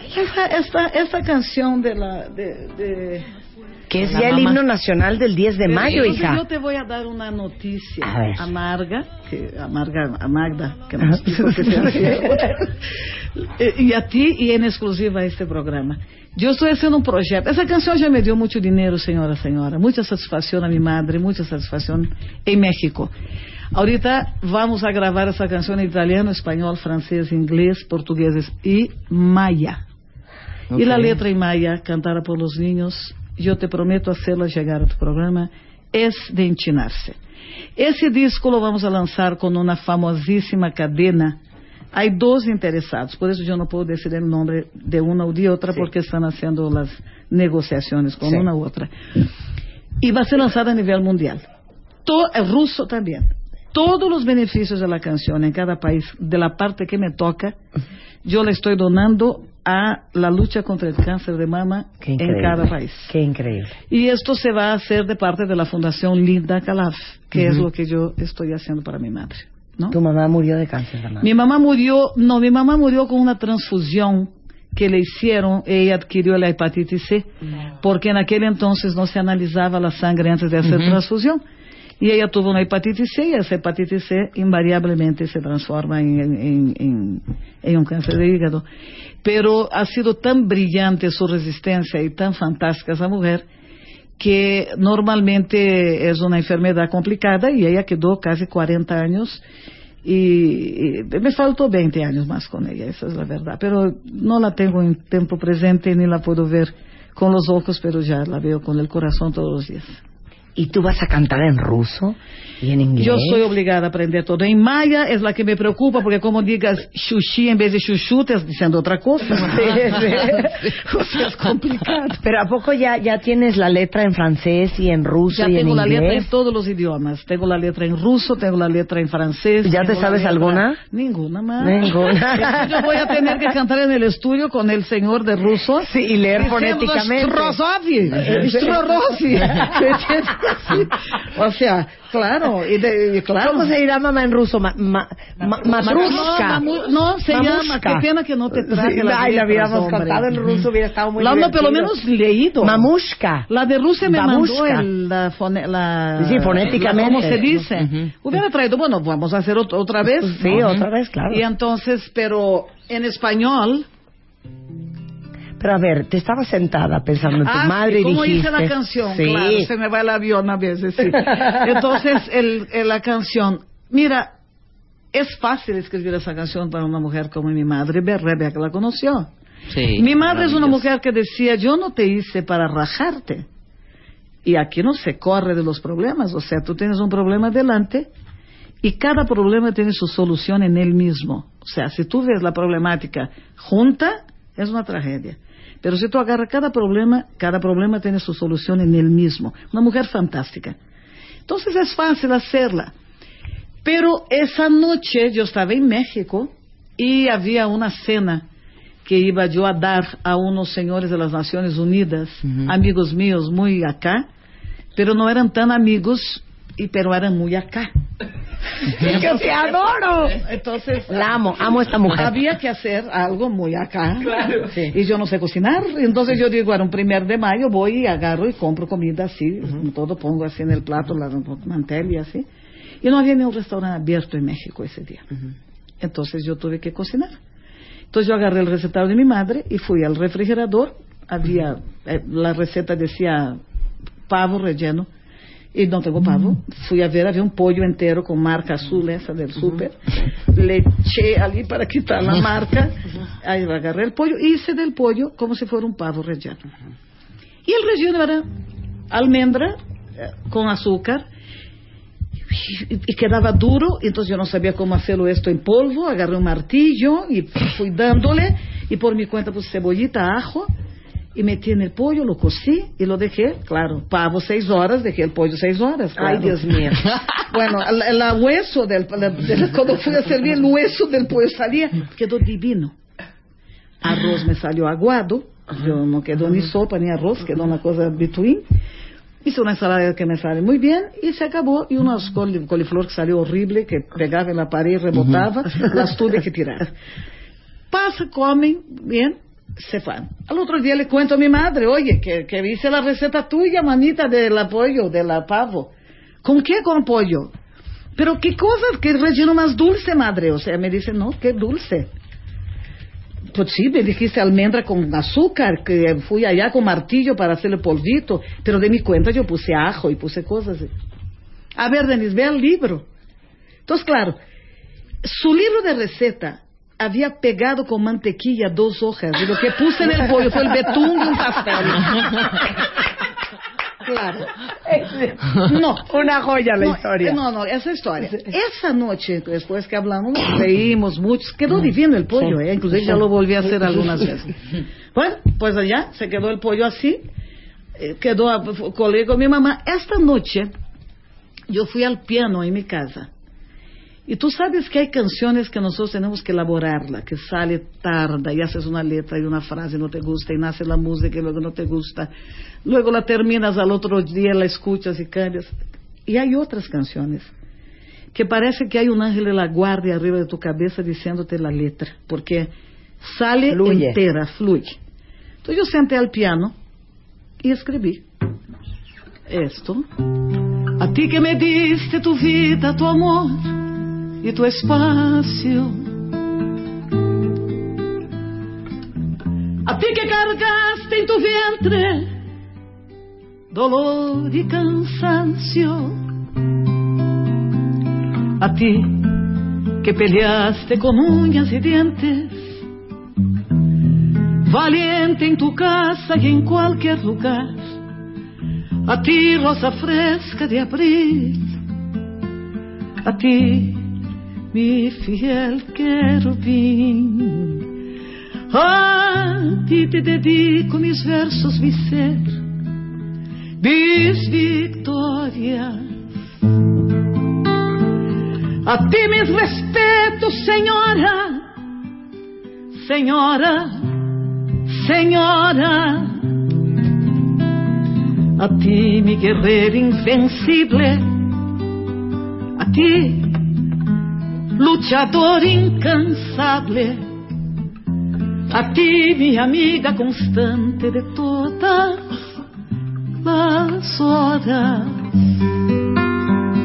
Tu nombre es un nombre común, como las margaritas. Siempre en mi boca presencia, constante en mi para no hacer tanto alarde, esta mujer de quien hablo es linda mi amiga gaviota, su nombre es mi madre.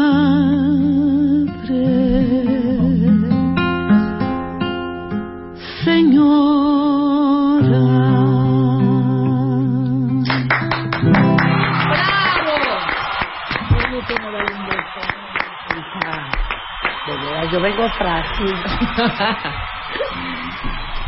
Todo el Twitter estaban de por favor que no cantes esa porque vamos a llorar. Ya todo demasiado tarde. Too late.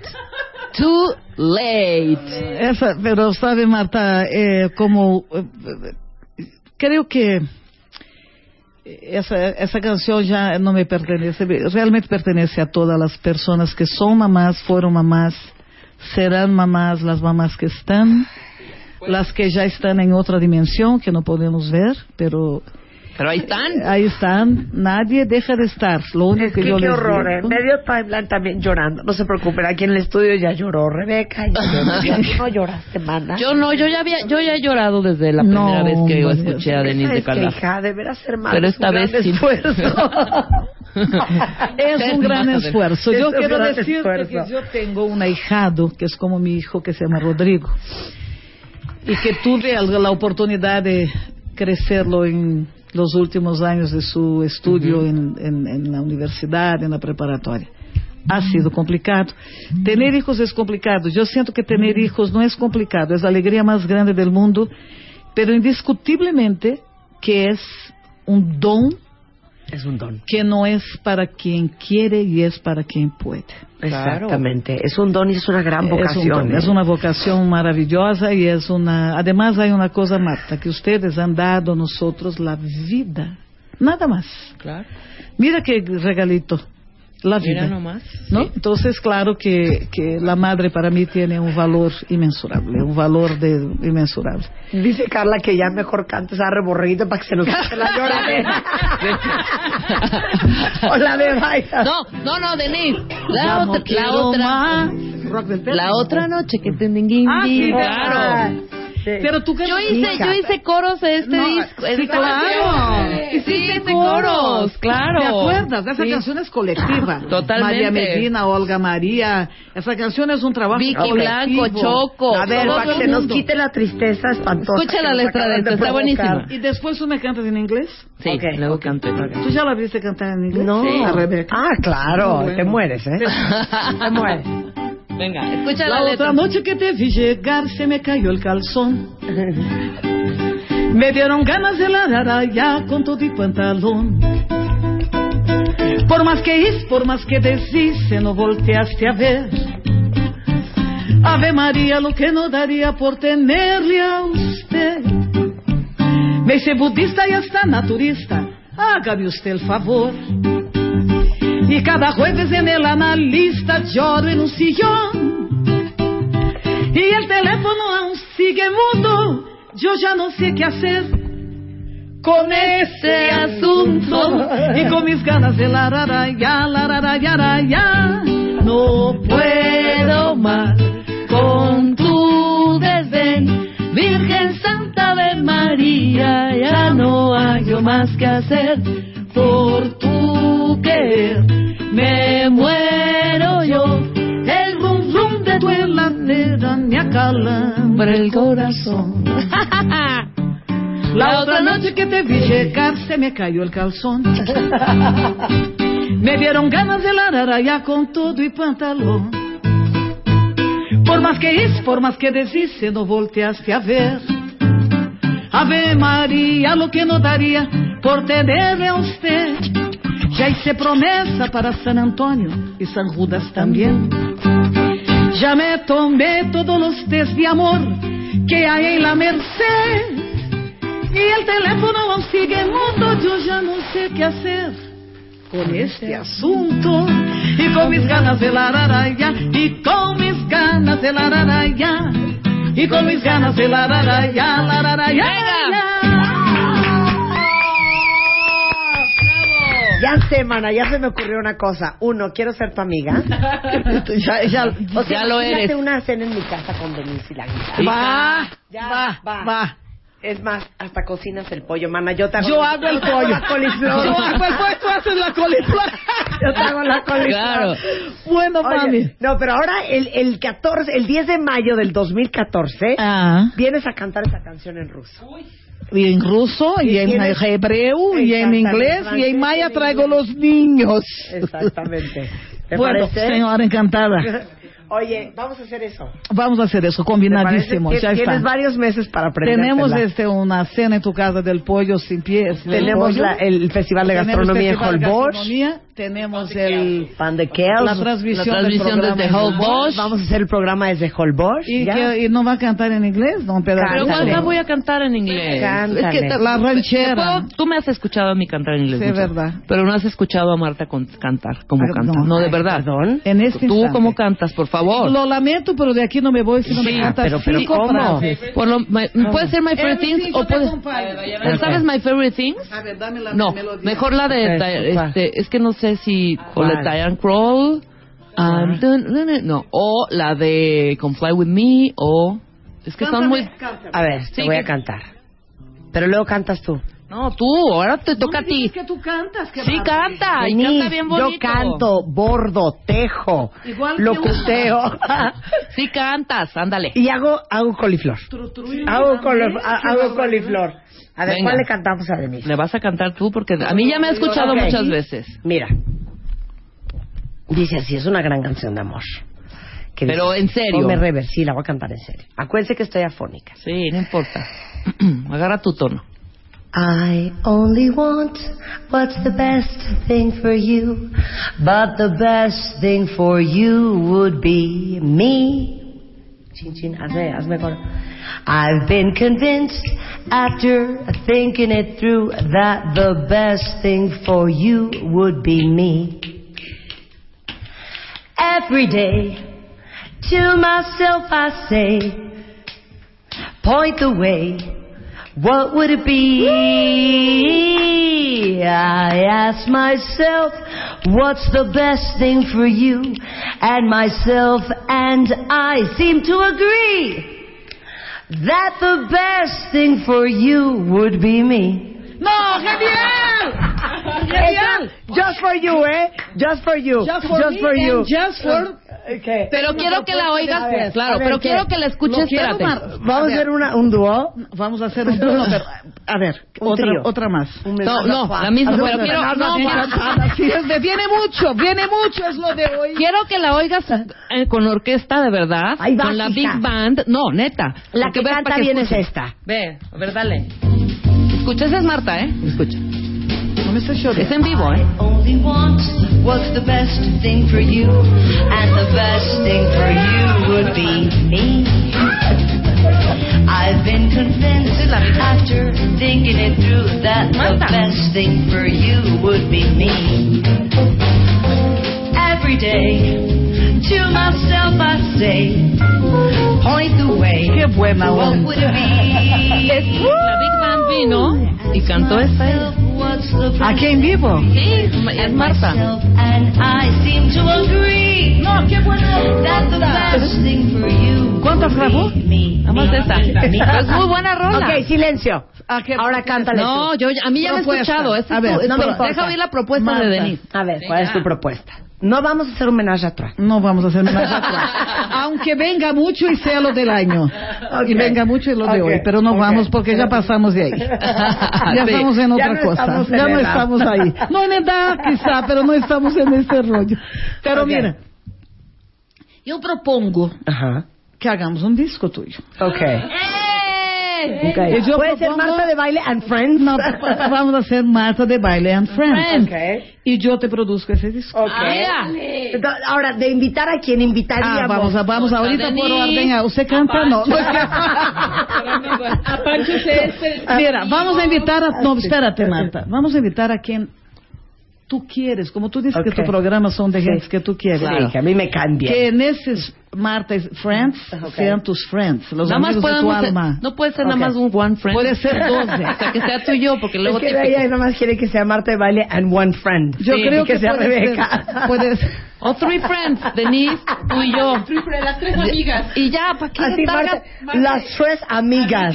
Porque es horrible, amigas. esto- eh, va a ser hor- espérate, porque va a ser horrible. ¿Sabe por qué? Va a ser horrible estar poniendo el skip a las canciones de tus otras amigas. Entonces, mejor nada más, nada más ya hacemos dos, dos, máximo, 12 Rebeca. canciones nosotras. Cada, cada, tú has cada vez más, yo, ¿sabe? Eres maravillosa. Tus apartes. Ahora déjame decirte. Que me aprecies. Yo, re- yo, yo, este, digo que Marta grabe ese disco de Friends. Te, te quiero contar una cosa. Sí. En Brasil hay una mujer llamada Marília Gabriela, que es una de las locutoras de periodismo político más fuerte que hay en Brasil. Ella tiene un programa que se llama Cara a Cara y, y cantaba lindo, como tú. Y decidió hacer un disco. Bueno, así- bueno, yo te voy a dejar la para que tú veas después la grabación. Sí. Vamos a organizar.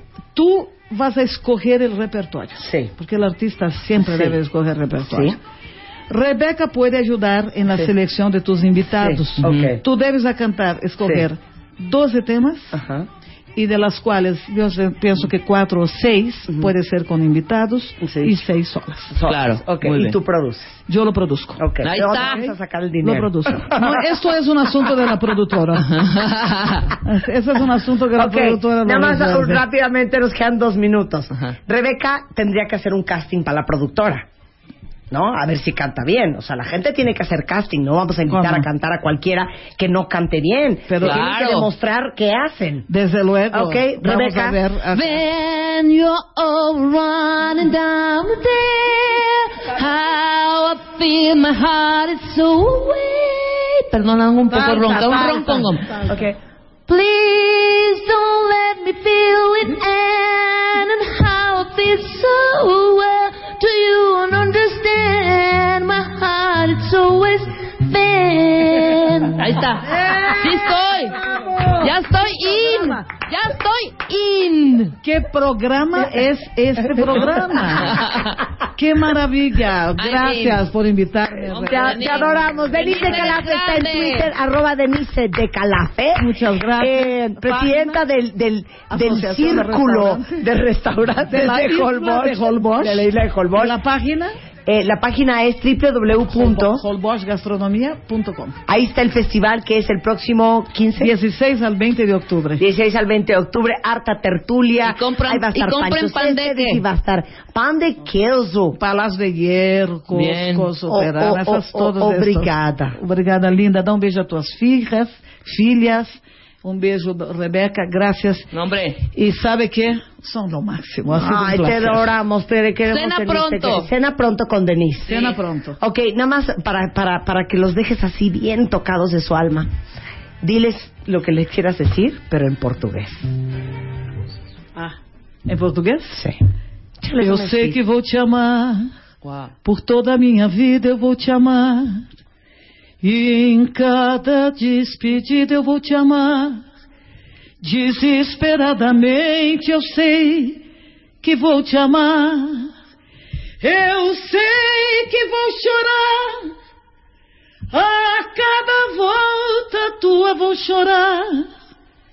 E a tu regresso, amor, he de quedar por toda esta vida. ¡Bravo! ¡Bravo! ¡Regresamos! Marca. Marca. Marca. Marca. Marca. Marca. Marca. 5166-8900 y 01800-718-1414. Marta de Baile en W. Amor, pareja, fidelidad, mujer, razón, juicio, realidad, conciencia, salud, música, en vivo, verdad, emoción, lealtad, hombres, tres horas, estilo, en vivo, alma, diversidad, Marta de baile, elegancia, líderes, tres horas, honestidad, en vivo, felicidad, tres horas, Marta de baile.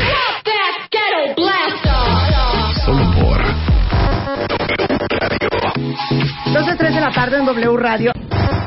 Amor, pareja, fidelidad, mujer, razón, juicio, realidad, conciencia, salud, música, en vivo, verdad, emoción, lealtad, hombres, tres horas, estilo, en vivo, alma, diversidad, Marta de baile, elegancia, líderes, tres horas, honestidad, en vivo, felicidad, tres horas, Marta de baile. Solo por 12, 3 de la tarde en W Radio. Bueno, silencio, Chapo. Hemos hablado con, em, hemos hablado con, hemos hablado con eh, Natalie Marcus de Bienesta, hemos hablado con el doctor Eric Estrada, hemos hablado con este eh, David Duarte, hemos hablado de la soya en muchas modalidades.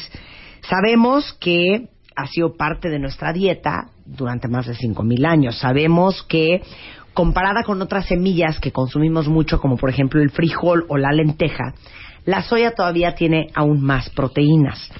Eh, hay muchos estudios que dicen que la soya reduce los niveles de colesterol, los síntomas de la menopausia, el riesgo de, osteoporo- eh, de osteoporosis, las cardiopatías, aunque solo hay eh, consenso en sus beneficios cardiovasculares, porque tiene 36% de proteína, tiene fibra, tiene calcio, tiene potasio, tiene magnesio, tiene hierro y bueno, muchas cosas más.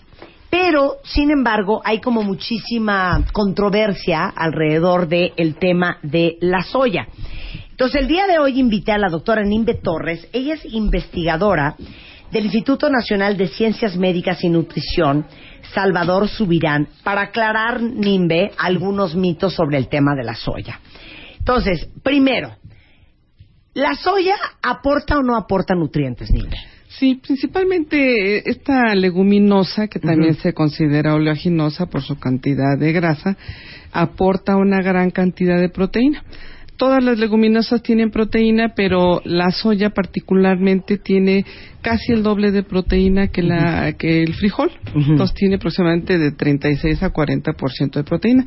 Algo que también nunca- no se menciona mucho su contenido de grasa. Ujú. Tiene 20% de grasa. Y uno de los aspectos importantes de la soya es que tiene principalmente ácidos grasos poliinsaturados que son buenos para la salud. O sea, si no, no es la grasa de un taco de suadero. No, no, no. no, es- no. Son grasas buenas. Exactamente, principalmente ácido linoleico y ácido linolénico. Entonces, eso es importante porque nosotros no podemos sintetizar estos ácidos grasos, sino los tenemos que consumir. Entonces, la soya es una buena fuente de estos ácidos grasos poliinsaturados. Tiene magnesio. Tiene magnesio, Zinc, hierro. Ajá. También, y luego, el principal componente nutricional es la proteína.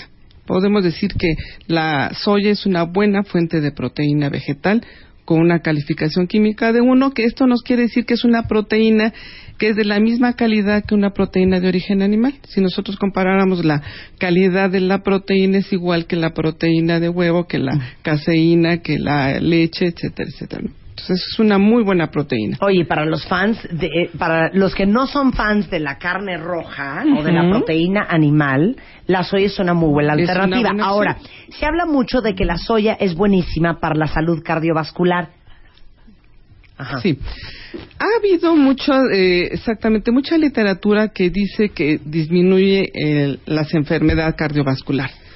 Lo que vemos es que disminuyen las concentraciones de triglicéridos. El consumo prolongado a largo plazo de la soya o de la proteína de soya puede disminuir las concentraciones de triglicéridos, de colesterol y que esto en un futuro nos puede disminuir el riesgo de presentar enfermedad cardiovascular por estas características. Eh, algo muy importante es que estos productos se deben de consumir a largo plazo. No porque hoy coma soya, mañana ya se me va a quitar o El no voy a tener el colesterol. No, son eh, deben de ser los consumos a largo plazo. Pero mucha gente que de repente eh, le castigan la carne roja o la proteína animal en general por el tema del altísimo colesterol, porque tienen problemas de eh, cardiovasculares, porque tienen hipertensión. De todos modos, el cuerpo sí necesita proteína, pero proteína de otro origen. Para ellos es ideal comer soya. Es- exactamente. Debe de consumir, para tener estos efectos, la FDA de Estados Unidos recomienda el consumo de 25 gramos de proteína de soya diarios para disminuir el riesgo de presentar enfermedad cardiovascular. Ok, ahora, eh, dicen, la soya previene o cura muchas enfermedades. ¿Mito o realidad? No, es un mito. Ningún alimento cura enfermedades. Nos ayuda a controlar las enfermedades, pero no no las puede curar. Se ha dicho mucho, por ejemplo, de la soya disminuye el cáncer de próstata. ¿no? Entonces, realmente el 40% de las personas puede formar lo que son las isoflavonas que contiene la soya a equol. Y el equol es un compuesto que va a disminuir la, proliferación de células de cáncer de mama y de cáncer de próstata. Se ha demostrado solamente en japoneses que el 40% de las personas puede dar lugar a la formación de equol. Entonces, realmente es hay un modesto disminución de la probabilidad de que presente una persona enfermedad de eh, eh, cáncer de mama o cáncer de próstata. Ok, ahora, eh, el consumo de soya puede tener efectos adversos, ¿te puede pasar algo? No, hasta el momento no ha habido ningún reporte de que el consumo de soya tenga un efecto adverso, ni en niños, ni en adultos, ni en este, ni en adolescentes. Ok, esa- ese es un mito. La soya, mucha gente dice, no, no le des soya a tu hijo porque no es seguro. Sí. La soya y los niños. Sí, hay cierta preocupación porque la soya tiene algunos compuestos bioactivos. Estos compuestos bioactivos son los eh, fitoestrógenos. Los principales fitoestrógenos que tiene la soya son la genesteína, la diaceína y la genisteína. Pero estos eh, isoflavonas están en concentraciones muy bajas son mil veces menos potente que un estrógeno natural que nosotros tengamos en el cuerpo. Se había dicho que las niñas, por ejemplo, podían desarrollar prematuramente la pubertad, pero no hay ha habido una evidencia que nos muestre esto. Inclusive, se ha, eso sí se ha demostrado que las niñas que consumen desde la edad de 5 a 6 años pueden tener un menor riesgo de presentar cáncer de mama en el futuro. Eso sí se sabe. Ahí está. Y les voy a decir otra cosa, cuentavientes. La soya y la menopausia. Otra, otro mito. A ver, Ese otro podemos mito. decir mito. Mucha gente ha dicho que las mujeres este, japonesas tienen eh, o no presentan bochornos. Pero realmente los últimos metaanálisis han demostrado que eh, la- el consumo de soya que contenga isoflavonas principalmente disminuye modestamente tanto la frecuencia como la severidad de los bochornos, alrededor de, del 17%. Entonces, por ejemplo, la Asociación de Menopausia de Estados Unidos recomienda o dice que el consumo de productos de soya disminuirá modestamente el des- el- la presencia de los bochornos. Oye, Nimbe, ¿no, no hasta ahorita hay este, estas eh, sustitutos eh, hormonales que te meten tus cosas de soya para Bueno, la época de la menopausia? Sí, eso hay que tener un poquito de cuidado. Los suplementos de isoflavonas pueden tener otro efecto. Es importante hacer, eh, recalcar que estas isoflavonas se deben de consumir en su forma natural ya sea en la leche o en los productos de soya, pero no, eh, todavía no ha sido demostrado que tenga un efecto benéfico el consumo de suplementos con isoflavonas. Eso sí podría tener un efecto adverso. Entonces es importante que sepa el consumidor que las isoflavonas vienen en la- una variedad de alimentos en un rango de 20 a 80 miligramos. Entonces, esa es la cantidad que uno puede consumir en los alimentos. Pero suplementos, hasta el momento, hasta que no exista claro. o más información, no podemos recomendar todavía esos los suplementos de, de isoflavonas. Por eso eres fan, Nimbe, de la soya, tú que eres nutrióloga de Salvador Subirán, ¿sí o no? ¿Fan de soya, sí o no? Bueno, no les puedo decir que soy un afán, pero nosotros hemos estudiado diferentes tipos de proteínas, tanto animales como vegetales, y hemos tenido aproximadamente 12 años trabajando con la soya, principalmente metabolismo de lípidos, cómo se regula por la soya, qué genes se ven modificados tanto en el páncreas, en el hígado, en el tejido adiposo. Entonces, eso es realmente a lo que nos dedicamos, cómo eh, la soya eh, funciona en nuestro organismo.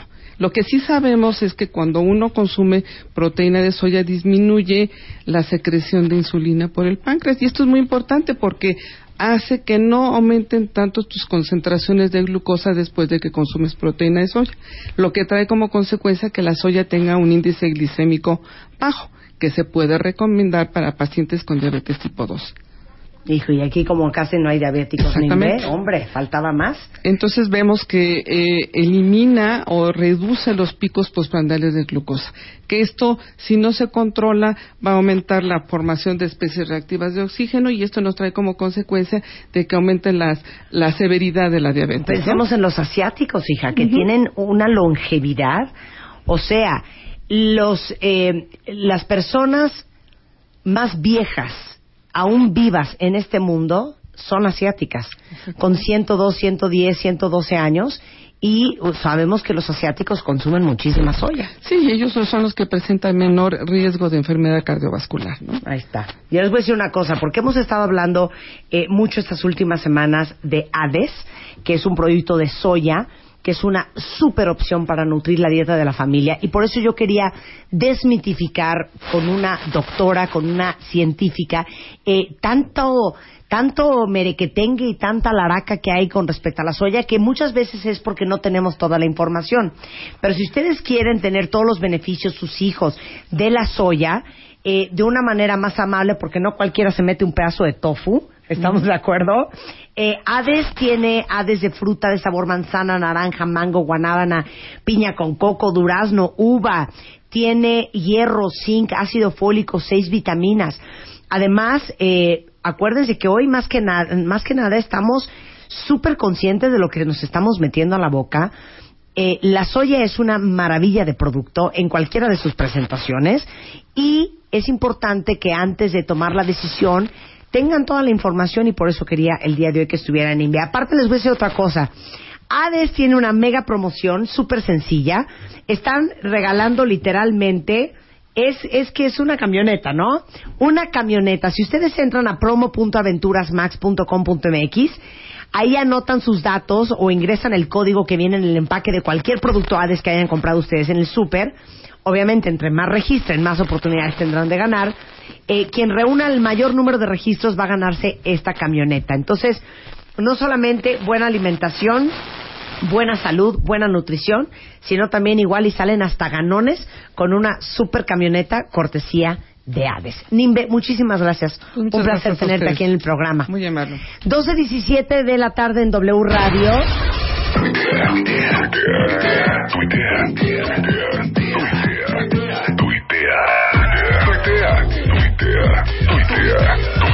Arroba Marta de Baile. Tuitea. Arroba Marta de Baile. Marta de Baile en W. Estamos listos. Ya regresamos. Marta de Baile en W. 12.17 de la tarde en W Radio. Ven acá, ven acá. No me tienes nada contenta. Ni tú a mí. Te lo voy a decir ahorita en tu cara. ¿Nos tiene contentas Nada, nos tiene nada, contentas? nada, nada. No saben quién venía cruzando por el estudio. Que mira, de los pelos te quería agarrar, pero casi ya no tiene. Ya casi. Está en el estudio Polo Polo. Oye, hijo, o sea, es más difícil encontrarte a ti que a Obama. Llevo queriendo que vengas al programa. ¿Cuántos años? No, hombre, como ¿Tres? cinco. ¿Cuatro? No, Fácil. es que anda en Tapachula. No, es que fíjate que anda allá en Zacatlán de las Manzanas. No, es que va a ir a no sé dónde ahí, a Piedras Negras. Nunca estás. Nunca estoy. Dame una Qué explicación. horror. Es que eh, lo que pasa es que un día tú venías por el corredor y yo te quise saludar y me hiciste así. Ay, mentiroso. No es cierto, no es cierto. ¿Estás muy ocupado, Polo Polo? No, hombre, qué va, no tengo nada que hacer. Es que te voy a decir una cosa, te voy a decir una cosa. Sí, ¿Te has fijado que ya no están de moda los chistes? ya no. Ya no hay chistes, ya nadie quiere contar chistes. Y en este programa somos fans de los chistes. Ay, qué hijo. bueno. Y nadie cuenta mejores chistes que Ya la onda es la eso es estandopeada, Polo. Sí, ya todo el La mundo quiere estandopeada, todo el mundo quiere hacer stand-up. ¿Qué es eso? ¿Qué es eso? Así con todo el amor que nos tiene. Que le Dilo tenemos a con todas sus letras, Polo. Contan los chistes de Pepito, hijo. Sí, ay, tan bonito. Ahora, Sí, antes en las reuniones contábamos chistes, ahora ya nadie se sabe Nadie, los chistes. no, no. O ya quiere uno contar chistes y todo el mundo así con cara de... Con no, cara de ya cantas tu vida Sí, en de ya. gracioso, disque. Ya cuentas tu vida en gracioso. Ajá, es Sí. como en un stand-up. Qué Está horror. pasando de moda. Yo creo que no, no va a pasar nunca.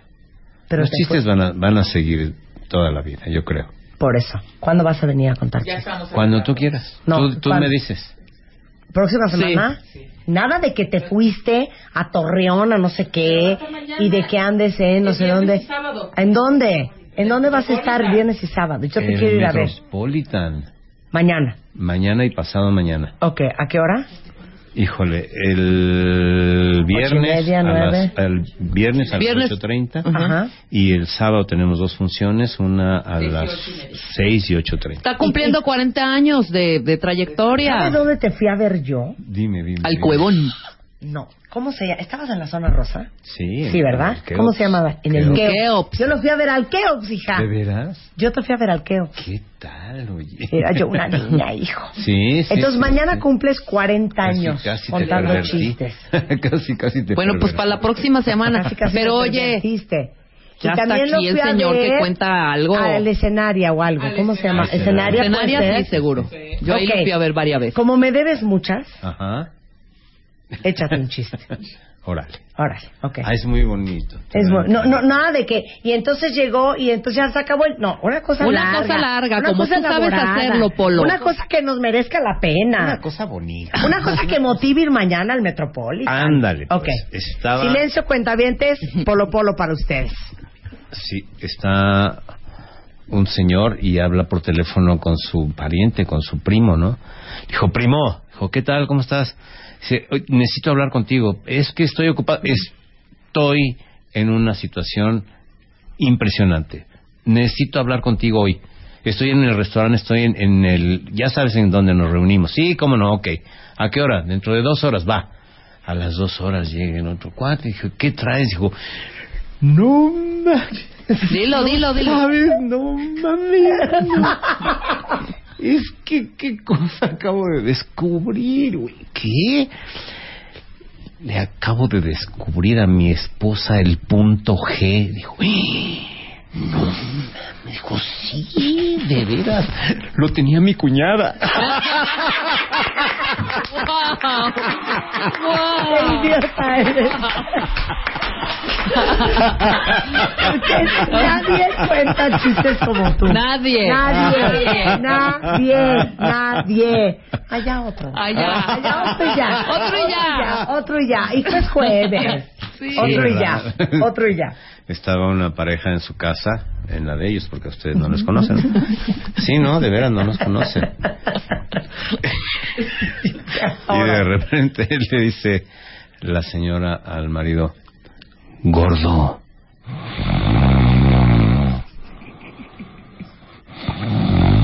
Gordo. ¿Qué? Están merodeando la casa. Gordo.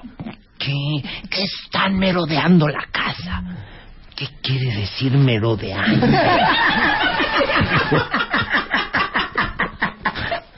Gordo, asómate.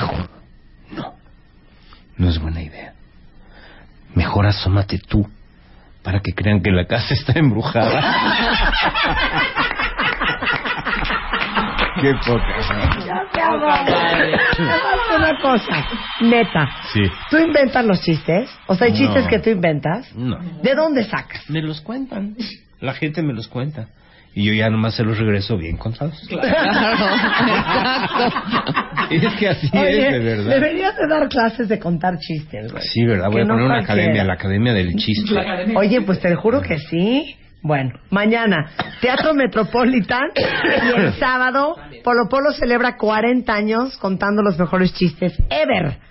Todavía hay boletos a la venta en las taquillas del Metropolitan. Sí, ya quedan como ocho. Ticketmaster quedan como ocho. Como ocho mil.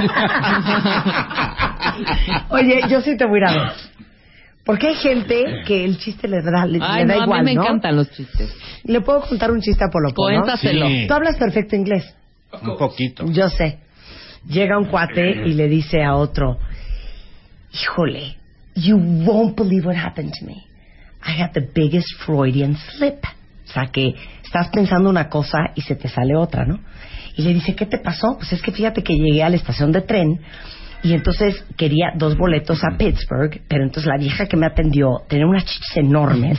Entonces en vez de decirle, can I have two tickets to Pittsburgh, le dije, can I have two tickets to Titsville? Entonces le dice, ¿sabes qué? A mí me pasó algo súper similar el otro día. Estaba desayunando con mi esposa y le quería pedir que me pasara la sal. Y entonces en vez de decirle, can you pass me the salt, please? Le dije, thank you for ruining my life, you stupid bitch. Gracias por ponerle la mano a mi vida. Yo también tengo mis cosas. ¿sí? No, ¿cómo no? Ok, Polo Polo ya juró Sí. que vas a venir al programa. Sí. Te lo juro. Sí, yo también. Que si no vienes, Ajá, nuestra relación se acaba. de plano. Para siempre. Exactamente. ¿Estás de acuerdo? Quedas invitado y contratado. Ok. Te quiero, Polo Polo. y yo también. Un placer ¡Bravo! tenerte aquí, querido. Gracias. Polo Polo mañana y el sábado en el Teatro Metropolitan para que no se lo vayan a perder. Si carcajearse les hace muy feliz. Regresando del corte, ¿quién quiere irse a estudiar a Canadá? a visitar Canadá o a vivir a Canadá. El día de hoy Jorge Morfín, director general de la Comisión Canadiense de Turismo en México, porque los va a invitar a la Feria Explora Canadá. No se vayan. Tuitea, tuitea, tuitea, tuitea, tuitea, tuitea, tuitea, tuitea. Arroba Marta de Baile. Tuitea, arroba Marta de Baile. Marta de Baile en W. Son las dos y media de la mañana en W Radio y yo sé que a ustedes les encanta la viajadera, que son gente de mundo. El día de hoy invité a Jorge Morfín, que es el director general de la Comisión Canadiense de Turismo en México, porque yo sé que muchos de ustedes les encanta ir a Canadá de viaje, otros muchos quieren estudiar en Canadá y otros muchos también les encantaría irse a vivir a Canadá, George. Entonces, viene la feria Explora Canadá y por eso invité a Jorge el día de hoy. Bienvenido, Jorge. Muchas gracias, Marta. Un Pero placer antes, tenerte acá. Antes déjame decirte que estoy muy intimidado el día de hoy con el programa. ¿Por qué? Porque veo que hay puro talento aquí para cantar y para contar chistes. Y yo ni una ni No, otra. manis, pero tú, tú vas a contar otras alegrías. Eso sí. Vas a dar otras alegrías. Entonces viene la feria de Explora Canadá. Es una feria sensacional. Es el segundo año que lo hacemos. Es en el Centro Banamex este fin de semana. Ah, em- empezamos a las 11 de la mañana y terminamos a las 6, los dos días. Entrada libre. Y justamente lo que se trata es que estamos junto con la Embajada de Canadá. eh, organizando que cualquier visitante a la feria pueda encontrar toda la muestra turística de Canadá con precios especiales para la para la, la feria, es decir, Sí. si quieres comprar un buen viaje con un buen descuento es ahora. Ajá. Eh, toda la oferta educativa, como lo mencionaste, para estamos trayendo universidades de Canadá, summer camps, están viniendo escuelas, escuelas de idiomas, para que los chavos que quieran ir a, a conocer cuál es la oferta O los canadiense. papás que quieren mandar a sus hijos a estudiar a Canadá, Exacto. que si el St. Andrews, que si el no sé qué. Ahí está la Exacto, o oferta. que el campamento de verano para que los chavos se vayan allá tres o cuatro semanas pueden hacerlo allá, y entonces van a encontrar esta oferta y además estamos trayendo toda una muestra gastronómica. Resulta que viene un chef canadiense que se llama Wayne Murphy. Él ha sido representante de la gastronomía canadiense por mucho tiempo, tiene premio DuPont 2007, además representó a, a Canadá en la Feria Internacional de Japón del 2005, en fin, muy fuerte, y está mano a mano con Alfonso Cadena, el, el chef del dueño de la leche, el restaurante. de la leche en Puerto Vallarta. Eh, entonces van a estar ahí el fin de semana haciendo muestras gastronómicas de los productos canadienses que se pueden encontrar aquí en México. Además tenemos un concurso en donde ya convocamos a las seis mejores universidades de gastronomía en México y vamos a tener ahí todo el concurso para que estos chefs junto con otros jurados puedan definir cuáles son las eh, por los platillos que se presenten cuáles son las mejores universidades en este sentido. Y finalmente, Marta, tenemos un grupo que se llama a Tribe Called Red. Es un grupo de chavos que traen música electrónica, son DJs, pero le meten eh, ritmos aborígenes. Entonces es una combinación, una mezcla muy interesante. Acaban de estar en el Festival Cervantino de Guanajuato, entonces vale mucho la pena ir, como les digo, en el, en el Centro Banamex de 11 a 6 de la tarde este fin de semana próximo. Entonces, el sábado y el domingo. Así es, sábado. Entonces, si ustedes quieren ir a comprar un viaje, este es el fin de semana para hacerlo. Si ustedes quieren ver qué onda con los camps de verano, mandar a su hijo a estudiar fuera, este es el momento para hacerlo. Si ustedes quieren ver la opción de universidades en Canadá, por si quieren hacer una maestría, un doctorado o la licenciatura, este es el fin de semana para hacerlo. Si usted quiere irse a vivir a Canadá, busque a Jorge Morfín. Él le va a organizar todos sus papeles. Qué ingrata, no. Oye, pero a ver, ¿y, y, si- sigue difícil el cuento de la visa o ya se alivianaron? Mira, ya se alivianaron, Hijo, la es que verdad es estuvo que cañón. Estuvo muy ¿eh? cañón. O sea, a mí me decían, ¿y si vamos a esquiar a Canadá? No, No. nada más así. No, hombre. Así, te lo A juro que a mí me decían, ¿y si vamos a esquiar a Whistler? Y yo nada más en ese momento sentí esto en mi alma. Yo con cinco niños, el marido haciendo cola, la embajada, la visa, los papeles, ya no. Y cuando a mí me avisaron, Jorge, a partir de hoy van a poner visa para los mexicanos, sentí esto en mi alma. ¿Qué sentiste? ¿verdad? Bueno, ya se alivianaron las cosas. Muchísimo. Resulta que el proceso ya es mucho más ágil, entonces incluso se puede aplicar en línea, no hay necesidad de presentarse, hacer fila de nada, no hay necesidad de entrevistarse con nadie y lo hacen en menos de 10 días.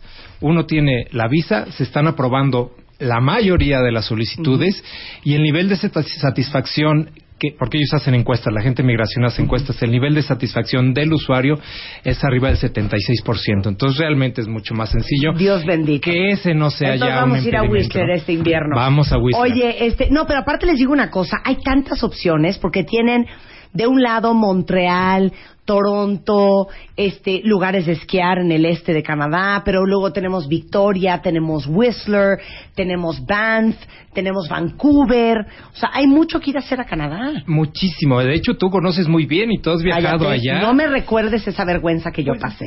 Pues mira, ya, ya que estamos centrados en gastos, ¿por qué no nos cuentas justamente de es que ese me avioneta? un oso, un oso Ya, monumental. Oye esto, Alex Franco.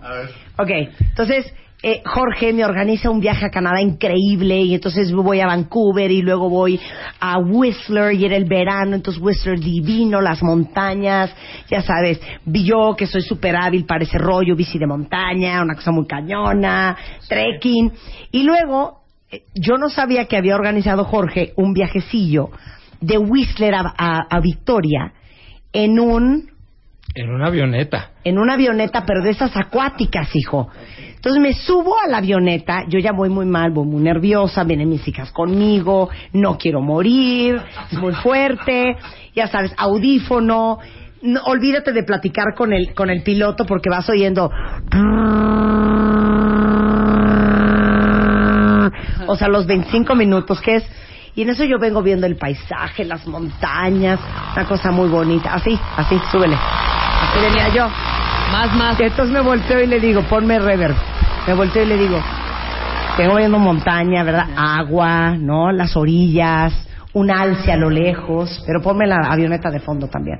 Alce a lo lejos, ya sabes. Una cosa muy bonita, unos indios padres, unos tipis. Y un chorro de agua, ¿no? Pues yo haciéndome la, la, la conversadora, me volteo y le digo al piloto, John, ponme la, el ruido de la avioneta tiene que estar. John, what lake is this? John, Juan, ¿qué lago es este? Se fue la traducción. It's not a lake, it's the Pacific Ocean. Aparte gritando, me imagino. John, John. ¿No? Claro. Which lake is this? It's not a lake, it's the Pacific Ocean. Oh, thank you. Qué vergüenza. Qué vergüenza. De milagro no le dio Una- al piloto una- un paro cardíaco. No, de veras que una, una gran experiencia. Vale mucho la pena. Canadá está muy cerca de nosotros. ¿Cuánto es el vuelo? El vuelo ¿Cuatro depende de dónde vayas. Si vas a la parte este, a Toronto, a Montreal, estás a cinco horas. Si vas a Vancouver, son seis horas. Es nada realmente. Y vale, como dices Vuelos tú, mucho. directos. Vuelos directos. Hay un Air Canada. Exactamente. Oigan, y déjenme decirles que eh, eh, Jorge Morfín no viene con las manos vacías. No, no vengo con las manos vacías. Resulta que nuestros patrocinadores para la feria, no- uno de ellos es BlackBerry. ¡Para todos mis amigos fans de Blackberry! Y entonces ellos quieren regalarle a tus radioescuchas un teléfono, el nuevo modelo, el Z10. El Z10, que es el que trae Rebeca. Yo traigo el Q10. Ahí está, ¿tú también traes el Z10? Alejandro Franco, de un Z10. Mira, oye la música de fondo. Háblanos del Z10. El Z10, uno de los últimos modelos de BlackBerry, con un nuevo sistema operativo y una gran experiencia. BlackBerry Z10, ya a la venta. Entonces, ahí va. ¿Quién de ustedes quiere el BlackBerry Z10 cortesía de la Comisión Canadiense de Turismo en México y cortesía de BlackBerry? Entren a Facebook y en la página Viaje a Canadá. El primero de ustedes que postee la respuesta a la pregunta que va a hacer Jorge Morfín será dueño de un Z10 de BlackBerry. La pregunta es, Jorge, adelante. Nombren las cualquiera de las 13 provincias de Canadá. Díganos cuatro de esas provincias. Bien. Inmediatamente. Cuáles son cuatro de esas 13 provincias canadienses será dueño de un Z10 de BlackBerry. Y recuerden, este fin de semana, 5 y 6 de octubre, eh, la feria Explora Canadá, que es exploracanadá.mx, en nada más y nada menos que el centro Banamex, de 11 de la mañana a 6 de la tarde. Un placer, mi querido Jorge. Encantado siempre.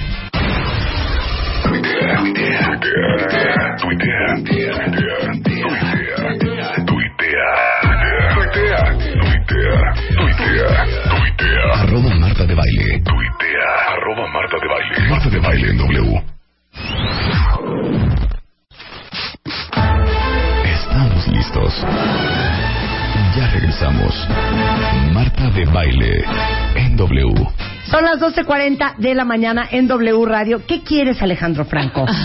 ¿No tienes con El tus gran dos horas en Alejandro la Franco, noche? no, presenta- preséntalo bien, como se merece. Alejandro toda Franco una es institución. un periodista, periodista musical, músico, locutor de radio, comunicólogo, conductor de televisión, esposo, amante, amigo, hermano y sobre todo un gran compañero de trabajo.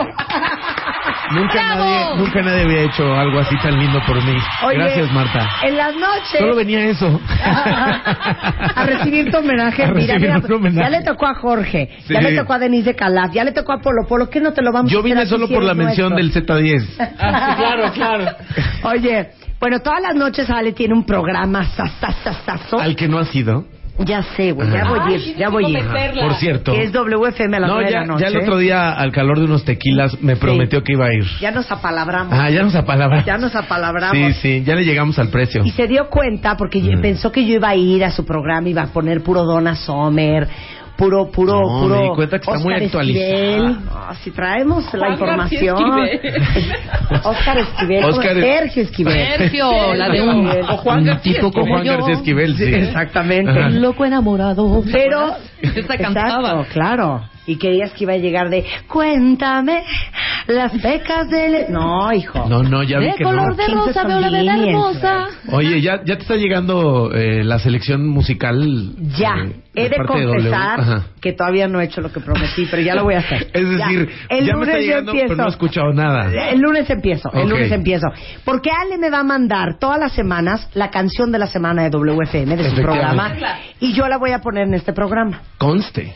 Ya está, Ya, es un prometo. compromiso al aire. Ahora, el otro día entiendo que era una mesa. pijo, porque Ajá. la primera que me mandó... El niño con barba. El niño Pero es con que barba. Esas, eh, esas son las canciones de la semana del otro programa de, Ok. de 40 principales, Empecé que es Backstage miedo. 40. Empecé a ¿Te dio sentir terror? miedo. Me ¿Un dio miedo, me dio Ajá. miedo sentir certidumbre, sentir angustia. Microinfarto. Un microinfarto. Ajá. Mándame la cosa amable, hijo. Sí, no, las de WFM están más amables. Ok, ahora. A veces. Yo nomás te quiero hacer una pregunta. Sí. Fíjate que yo sé que viene eh, el aniversario, el séptimo aniversario de tu proyecto editorial Warp. Ajá. Y veo este que vas a tener una super fiesta. Sí.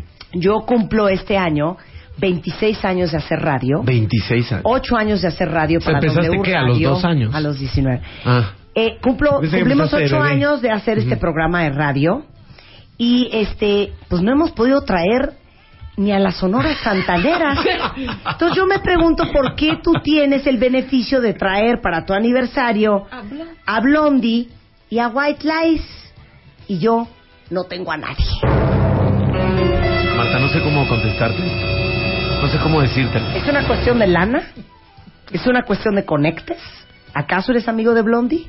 ¿Acaso Debbie Harry ¿Acaso pidió venir? tus, tus que veres con White Lies? No. La única realidad en todo esto Sí. es que voy a tener que revelar la sorpresa, pero lo que va a pasar ese día no es el aniversario de Warp.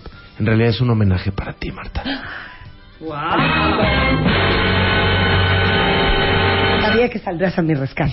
Es un homenaje para ti. Lo tuve que revelar ahora porque porque te veo consternada, te veo afligida. En Oye. realidad era una sorpresa, ibas a entrar al Metropolitan. Eh, bueno, eso todavía lo podemos hacer, todavía va a seguir siendo sorpresa lo que va a pasar en cuanto Aunque entres sea al le hacemos. Rebeca y yo coros a Blondie. Si no sabemos la de Maria, I wanna see ya. Cling, cling, cling, cling. Oye, pues sí, viene Debbie Harry a rendirte homenaje. Estás muy cañón, hijo. O sea, este cuate va a hacer su aniversario en el Teatro Metropolitan. Sí. Blondie, White Lies y un invitado especial que no vas a decir todavía. No, es, es una banda que todavía no puedo decir el nombre, lo vamos a decir hasta el lunes por un tema más contractual que otra cosa. Eh, y es una banda mucho más pequeña que Blondie o que White Lies, pero pues que le está gustando a la chamacada, Ajá. que también chamacada. está ganando buen terreno en la industria musical. ¿Justice? No, es, es, es una banda de The California. National. Eh, no, tampoco. Uh, Foster the People. tampoco. Ah, una banda chiquita. The King of Radiohead. Ay, otra vez spoilereando todo, Marta. ya sé, güey. Para la chaviza, a ver, para la chaviza. Para la chaviza, Para la no sé. chaviza. Eh, es una banda de ¿Algo California. pequeño, así sencillo? Sí, está sencillo, pero muy lindo. Lady Gaga. Para la chaviza. YouTube. YouTube. Oye, de esas cosas que tú no sabes que hago es Warp. Porque la otra vez que platicamos me di cuenta que no, no tienes ni la más puerca idea de qué hago. Aparte de WFM. Me quedé traumada. ¿Se acuerdan que estábamos hablando el otro día de Jules Holland?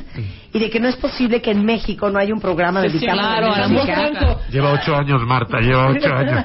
Oye, por Ah, cierto, lleva ahorita... ocho años en Sony. Hace cinco minutos, ya nos vamos a ir de Sony, vamos a ir a otro network a partir de la octava temporada. ¿Ah, sí? Y hace cinco Ahí sí, a un minutos... network pequeño. Nos vamos a ABC. La BBC, la ubicas. Vamos a BBC. Sí. No, eh, hace cinco minutos anunciamos que la próxima semana vamos a empezar grabaciones de la octava temporada de sesiones con DXX. Ok, Eh, DXX no me gusta. Ah, ya sé porque está muy mellow. Sí, oye, es que Ajá. te digo una cosa. Es que a Marta no le gusta nada gente con lo, no- que, con lo que probablemente pueda quedarse dormida. Sí, No, es que eso de... de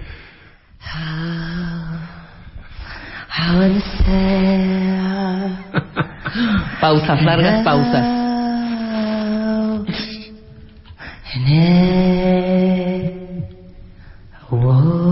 ¿Qué es Ah, ya. No, güey, esa vieja denle un ribotril, hijo. Oye, pero también vamos a grabar... Igual a- que a, que a Lana del Rey, ¿eh? Que trae una depresión del infierno. ¿Tampoco te gusta mujer. Lana del Rey ni en No puede, remix? No puede. Ni ¿No? en remix. Bueno, entonces vas a empezar nuevas temporadas con DXX. Sí, empezamos con DXX la próxima semana y grabamos a varias bandas que vienen a México justo eh, para el Corona Capital. Pero te digo una cosa, eres incluido bien, Blondie. Eres bien envidioso. ¿Por qué, Marta? Díganme una cosa de cuenta Ustedes han oído que alguna vez Alejandro Franco en WFM, en el programa que tiene en tele, ha hecho una convocatoria para invitarlos ustedes a que sean parte del público y así como en Saturday Night Live, que hay público en vivo y que ustedes pueden tener la oportunidad de ver en un foro más pequeño a The XX, a un Blondie, a un Foster the People. ¿Qué a te parece? sea. ¿Los ha invitado a ustedes? Porque a mí no, ¿eh? Lo que pasa es que no escuchas WFM. A mí no. ¿Tú has invitado a la gente? En WFM, pues no, porque no existía el programa en la temporada Ah, pasada. ¿verdad? Pero oye, invita a la gente Sí. a que sean parte del público. No, esa es la idea. La verdad es que van 200 personas en cada grabación y es una muy buena oportunidad de encontrarte con este tipo de bandas en petit A ver, la nueva temporada que vas a grabar, ¿a quién vas a tener? Bueno, vamos a tener a DXX, Ajá. vamos a tener a Blondie, Ajá. vamos a tener a una banda de California que se llama Poolside, Ajá. eh, vamos a tener eh, probablemente a los Dandy Warhols, si cuadramos un tema nada más de, Fechas, de de, fechas. de horarios. De dineros. Eh, por ahí estamos muy cerca de cerrar a Arctic Monkeys, Miles Kane, eh, en, explorando Vampire Todos Weekend. ellos tocan en vivo. Y todos ellos tocan en vivo. Es, es un programa de una hora. Tocan ocho canciones. Y además ahora para la nueva temporada le estamos dando, le estamos moviendo el Feng Shui. Y lo vamos a hacer un poquito más apegado a un formato cinematográfico que televisivo, con todo esto del cambio de network, bien etcétera. picudo, hijo. Está- la verdad que sí está bien padre el programa. Entonces, aparte del programa, ya los va a empezar a invitar para que sean parte Ya del los voy a show. empezar a invitar. Es más, yo creo que te voy a ir avisando de cada llamado que tengamos. exacto. y si tú quieres regalar invitaciones aquí, yo estaré Ah, eso está encantado. padrísimo, claro. Sí, está Sí. increíble. Órale. Ahora, cumple siete años la revista Warp. Efectivamente. El 11 de octubre y va a haber concierto en el Teatro Metropolitan y adivinen qué, Alejandro nos va a invitar. Efectivamente, tenemos boletos aquí eh, para este show. Es White Lies, el, eh, bueno, en el Teatro Metropolitan, también Blondie. Y un chavillo de Guadalajara que se llama Caloncho, que lo tienes que escuchar. Es que, bueno, me da miedo porque luego a ti no te gusta la música un poquito más lenta. No, pero ¿sabes quién Pero es? lo de Caloncho ¿No es como de playero, a este gusto. que canta la de... eh, Tiene una que se llama Palmar. Sashimi, sashimi, sashimi. Ah, ¿qué? mermaid Porter. Sashimi. ¿Pero cómo se llama el de Porter? Eh, Juan Son. Juan Son. Ajá, sí, Juan Son claro. es de Jalisco? Sí, sí. Increíble. Ah, Bueno, mira, de- ah, mira, este es Caloncho. Caloncho. Ah. A ver. Padrísimo. Él abre. Sí, pero tiene ritmo. Sí, no, él abre el show. Sí, te entiendo lo que quieres No es decir. un de- violín y una flauta, güey, y, y la voz. Bueno, está Caloncho, el otro artista que vamos a anunciar el lunes, eh, Blondie y White Lies. Hay boletos a la venta en el sistema Ticketmaster, pero bueno, y en las taquillas del teatro, y tenemos unos boletos aquí. Y Warp, eh, además de revista, es una marca que empezó siendo un sitio de internet dedicado a la música. Y ahora tiene ropa. Luego fue Ahora revista. tiene ropa. No, eh, todavía no llegamos a la lencería. La lencería viene el próximo año. Y tenemos también un programa de televisión que ya termina la tercera temporada en Sony Spin este próximo sábado ¿Y dónde a las nueve de la noche. En Sony Spin, que es eh, eh, el canal de chavos de Sony Entertainment Television. Y justo este sábado termina la tercera temporada. Llevamos tres años al aire con ese programa. Hombre. Pues sí. Ay, Alejandro, Pues tantas sí, cosas. Marta. Pero a ver, es que tú haces muchas cosas, pero luego uno no se entera. No hay como un calendario de ¿qué hace Actividades de Alejandro Franco? No, neta. O sea, ¿dónde está, ¿dónde está el de Sony? ¿Dónde está el de Sony Spin? ¿Qué onda con Warp? ¿Dónde la venden? ¿Qué onda con WFM? ¿Qué onda con el concierto del Metropolitan? Güey, tienes que hacer una agenda. Tienes razón. Tengo que hacer una una agenda disponible y una cápsula que pase semanalmente en el programa de Marta de Baile. Exactamente. Me parece muy bien. La cápsula de qué está haciendo esta semana Alejandro Franco. Sí, y, sí, y se llamaría, ponme rever, se llamaría así. ¿Y dónde está Alejandro Franco? Esta semana. Ahora ponme Right. Y entonces entraría así de, vas. Paz, ¿qué? Esta semana Alejandro Franco presenta en Sony Entertainment Television la tercera temporada de su programa ¿Qué hay de música en el mundo? Invitado especial, Kalimba, White Lies, Full Metal Jacket y Arctic Monkeys. También esta semana Oscar en Esquivel. WFM, en punto de las 9 de la noche, invitada especial, Rebecca Mangas con 70s, 80s, Oldies but Goodies. Y el martes Alejandro visitará al dentista para una endodoncia. Bueno, lo pueden seguir en arroba Alejandro Franco en Twitter. Sí, sí. Ahí, Ok. ahí se va publicando todo. Entonces, si ustedes quieren ir a ver a Blondie, a White Lies y el invitado especial por revelarse el próximo 11 de octubre en el Teatro Metropolitan, Además de Caloncho. boletos ta- en taquilla o Ticketmaster, pero hoy les vamos a regalar cinco invitaciones dobles para Warp aniversario número 7. Oye, ve, ¿no? ¿No se te antoja venir a No ver lo sé, es que me has maltratado mucho últimamente, entonces no lo sé. Marta, No lo sé. me tatué en tu programa. Sí, tienes razón. Ajá. Se tatuó en el programa. ¿Qué prueba de amor más grande? Dime otro invitado que se haya tatuado. Sí, nadie. Ajá. Nadie. La verdad. Ok. El señor Polo Polo vino ahorita. ¿Se tatuó? No. No. Ok. Ah. Jorge Morfín. Denise ¿se de tatuó? Calaf. Sé que lo hizo increíble, estuvo padrísimo. ¿Se tatuó? ¿Se tatuó? No.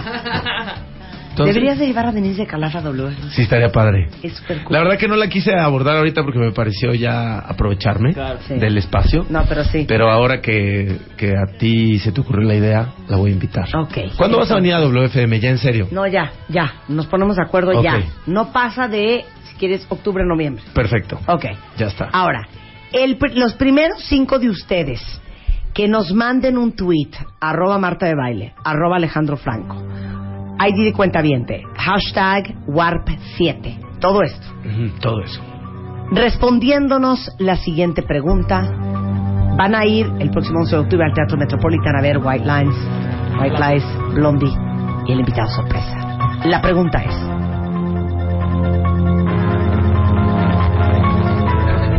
Alejandro, el micrófono es tuyo. Es una pregunta que hemos estado elaborando junto con el equipo editorial desde hace semanas. ¿Qué? Escuche usted bien. ¿Qué? ¿Qué hora es? Ah. ¿Qué significa warp?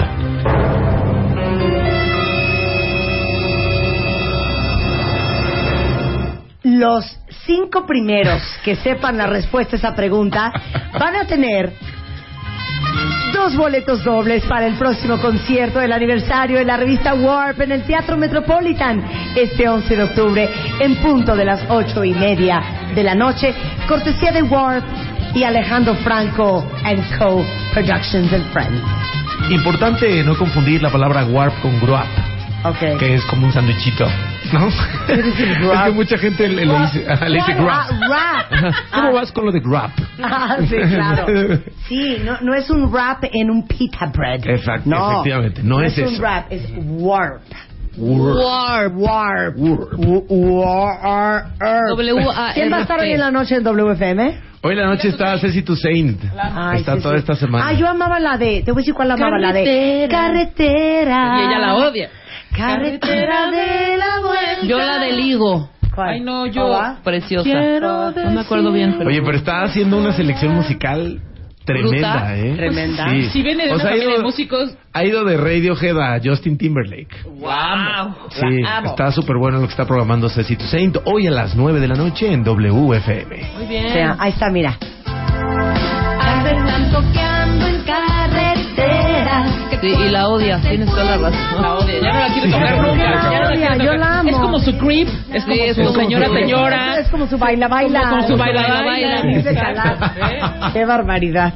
Te queremos, Ale, te queremos. Yo también, gracias de verdad por eh, dejarme platicar de Warp 7 y espero que vengan al aniversario, están invitadas. ¿Sabes qué, Ale? que. Un día ven a jugar un mátame esta con nosotros. Ya. Vino con, con Porque López eres muy Gavito. bueno para pedir, pero no para Pero dar. qué tal ¿eh? para... tienes Exactamente. razón. Bueno, ya está, ahora que está el compromiso hecho al aire, Ajá. eh, inamovible, Sí. de que a más tarde de noviembre vienes a WFM, yo vengo a un matamesta cuando digas. Ok. De nueva cuenta, porque ya vine, según ni te acuerdas, porque tenías como 200 invitados ese día. Sí. Sí, ¿qué veniste Yo era el de barba que estaba sentado ahí.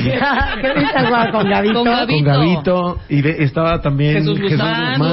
Ujú. Y no me acuerdo quién más. Andrés que- Manuel. di- di- Andrés Álvaro, Manuel, vamos a jugar un matamesta con, con, con Franco como si fuera un basta. Va. Tipo. O sea, categorías perras. Va, Órale. va, O sea, año 81, va. male band, male vocalist. Así. Va. Ay, Dios. Así. Órale. Y punk. O sea, como Matamesta Special Edition. Exactamente, Ah, exactamente. Va. Un revised edition. Ah, hardcore Edition. A hardcore edition. Gracias, querido, te quiero. Gracias, Marta, las quiero. Antes de irnos, si alguien de ustedes cambiando de tema, pero no quiero ah, no aprovechar el momento que me queda para decirles, Si andan buscando quedar embarazadas y llevan más de un año, les han dicho que tienen endometriosis, trompas obstruidas, ciclos irregulares, quistes en los ovarios, disminución en la calidad de los espermatozoides, varicocele o postergaron la maternidad, Insemer están abiertos para ustedes y ahorita tienen una promoción porque las primeras 30 personas que les llamen al 5001 7098 visiten www.insemer.com van a tener 50% de descuento en su consulta de valoración y les van a incluir tres estudios complementarios sin costo. Eh, son expertos en medicina reproductiva, entonces el teléfono es 5001 7098 o entren a insemer.com. Eh, Insemer ya saben que es la cigüeña de México. Y este no pierdan más tiempo porque esto sí es un asunto time sensitive, tantito más para atrás. Con esto me voy a despedir yo, una canción que le dedico a Alejandro Franco, es totalmente su estilo musical, pero como hoy es jueves de alegría, nos vamos a ir de viaje a Canadá, ya va a haber una Blackberry más, ya nos vamos a ir al concierto de Warp. Y nos cantó Denise de Calaf, con esto me voy yo, es Bebel Gilberto, el remix de The River Song, para mí, de Alejandro Franco para Alejandro Franco de mí con amor. ¡Súbele mi Willy! Aquí estaba, hijo. Esa. Súbele. Oye, qué bonito. Con esto voy yo a WFM. a Aprender. Ya está. A ver si con, así te doy A levantar el changarro. A levantar el changarro. Este es Bebé Gilberto. Es el Nelson Remix de una gran canción que se llama. ¿Sí es, No, no, ¿Qué hombre, esto? es este, Ah, Rasmus. Este es de Manda. Este es de Manda. Bueno, es igual de buena, ¿eh? Sí, muy buena. Es igual de buena y es Rasmus. Faber. Solamente en W Radio. Vocalista claramente. Y suena así. Oye, qué bonito, Franco. Oye, qué bonito. Pero oye la pausa. Oye. que você quiser que eu faça o que quiser que eu diga o que quiser querido eu faço mando demanda caminhão fruta aí melancia até que tal o que você imaginar o mando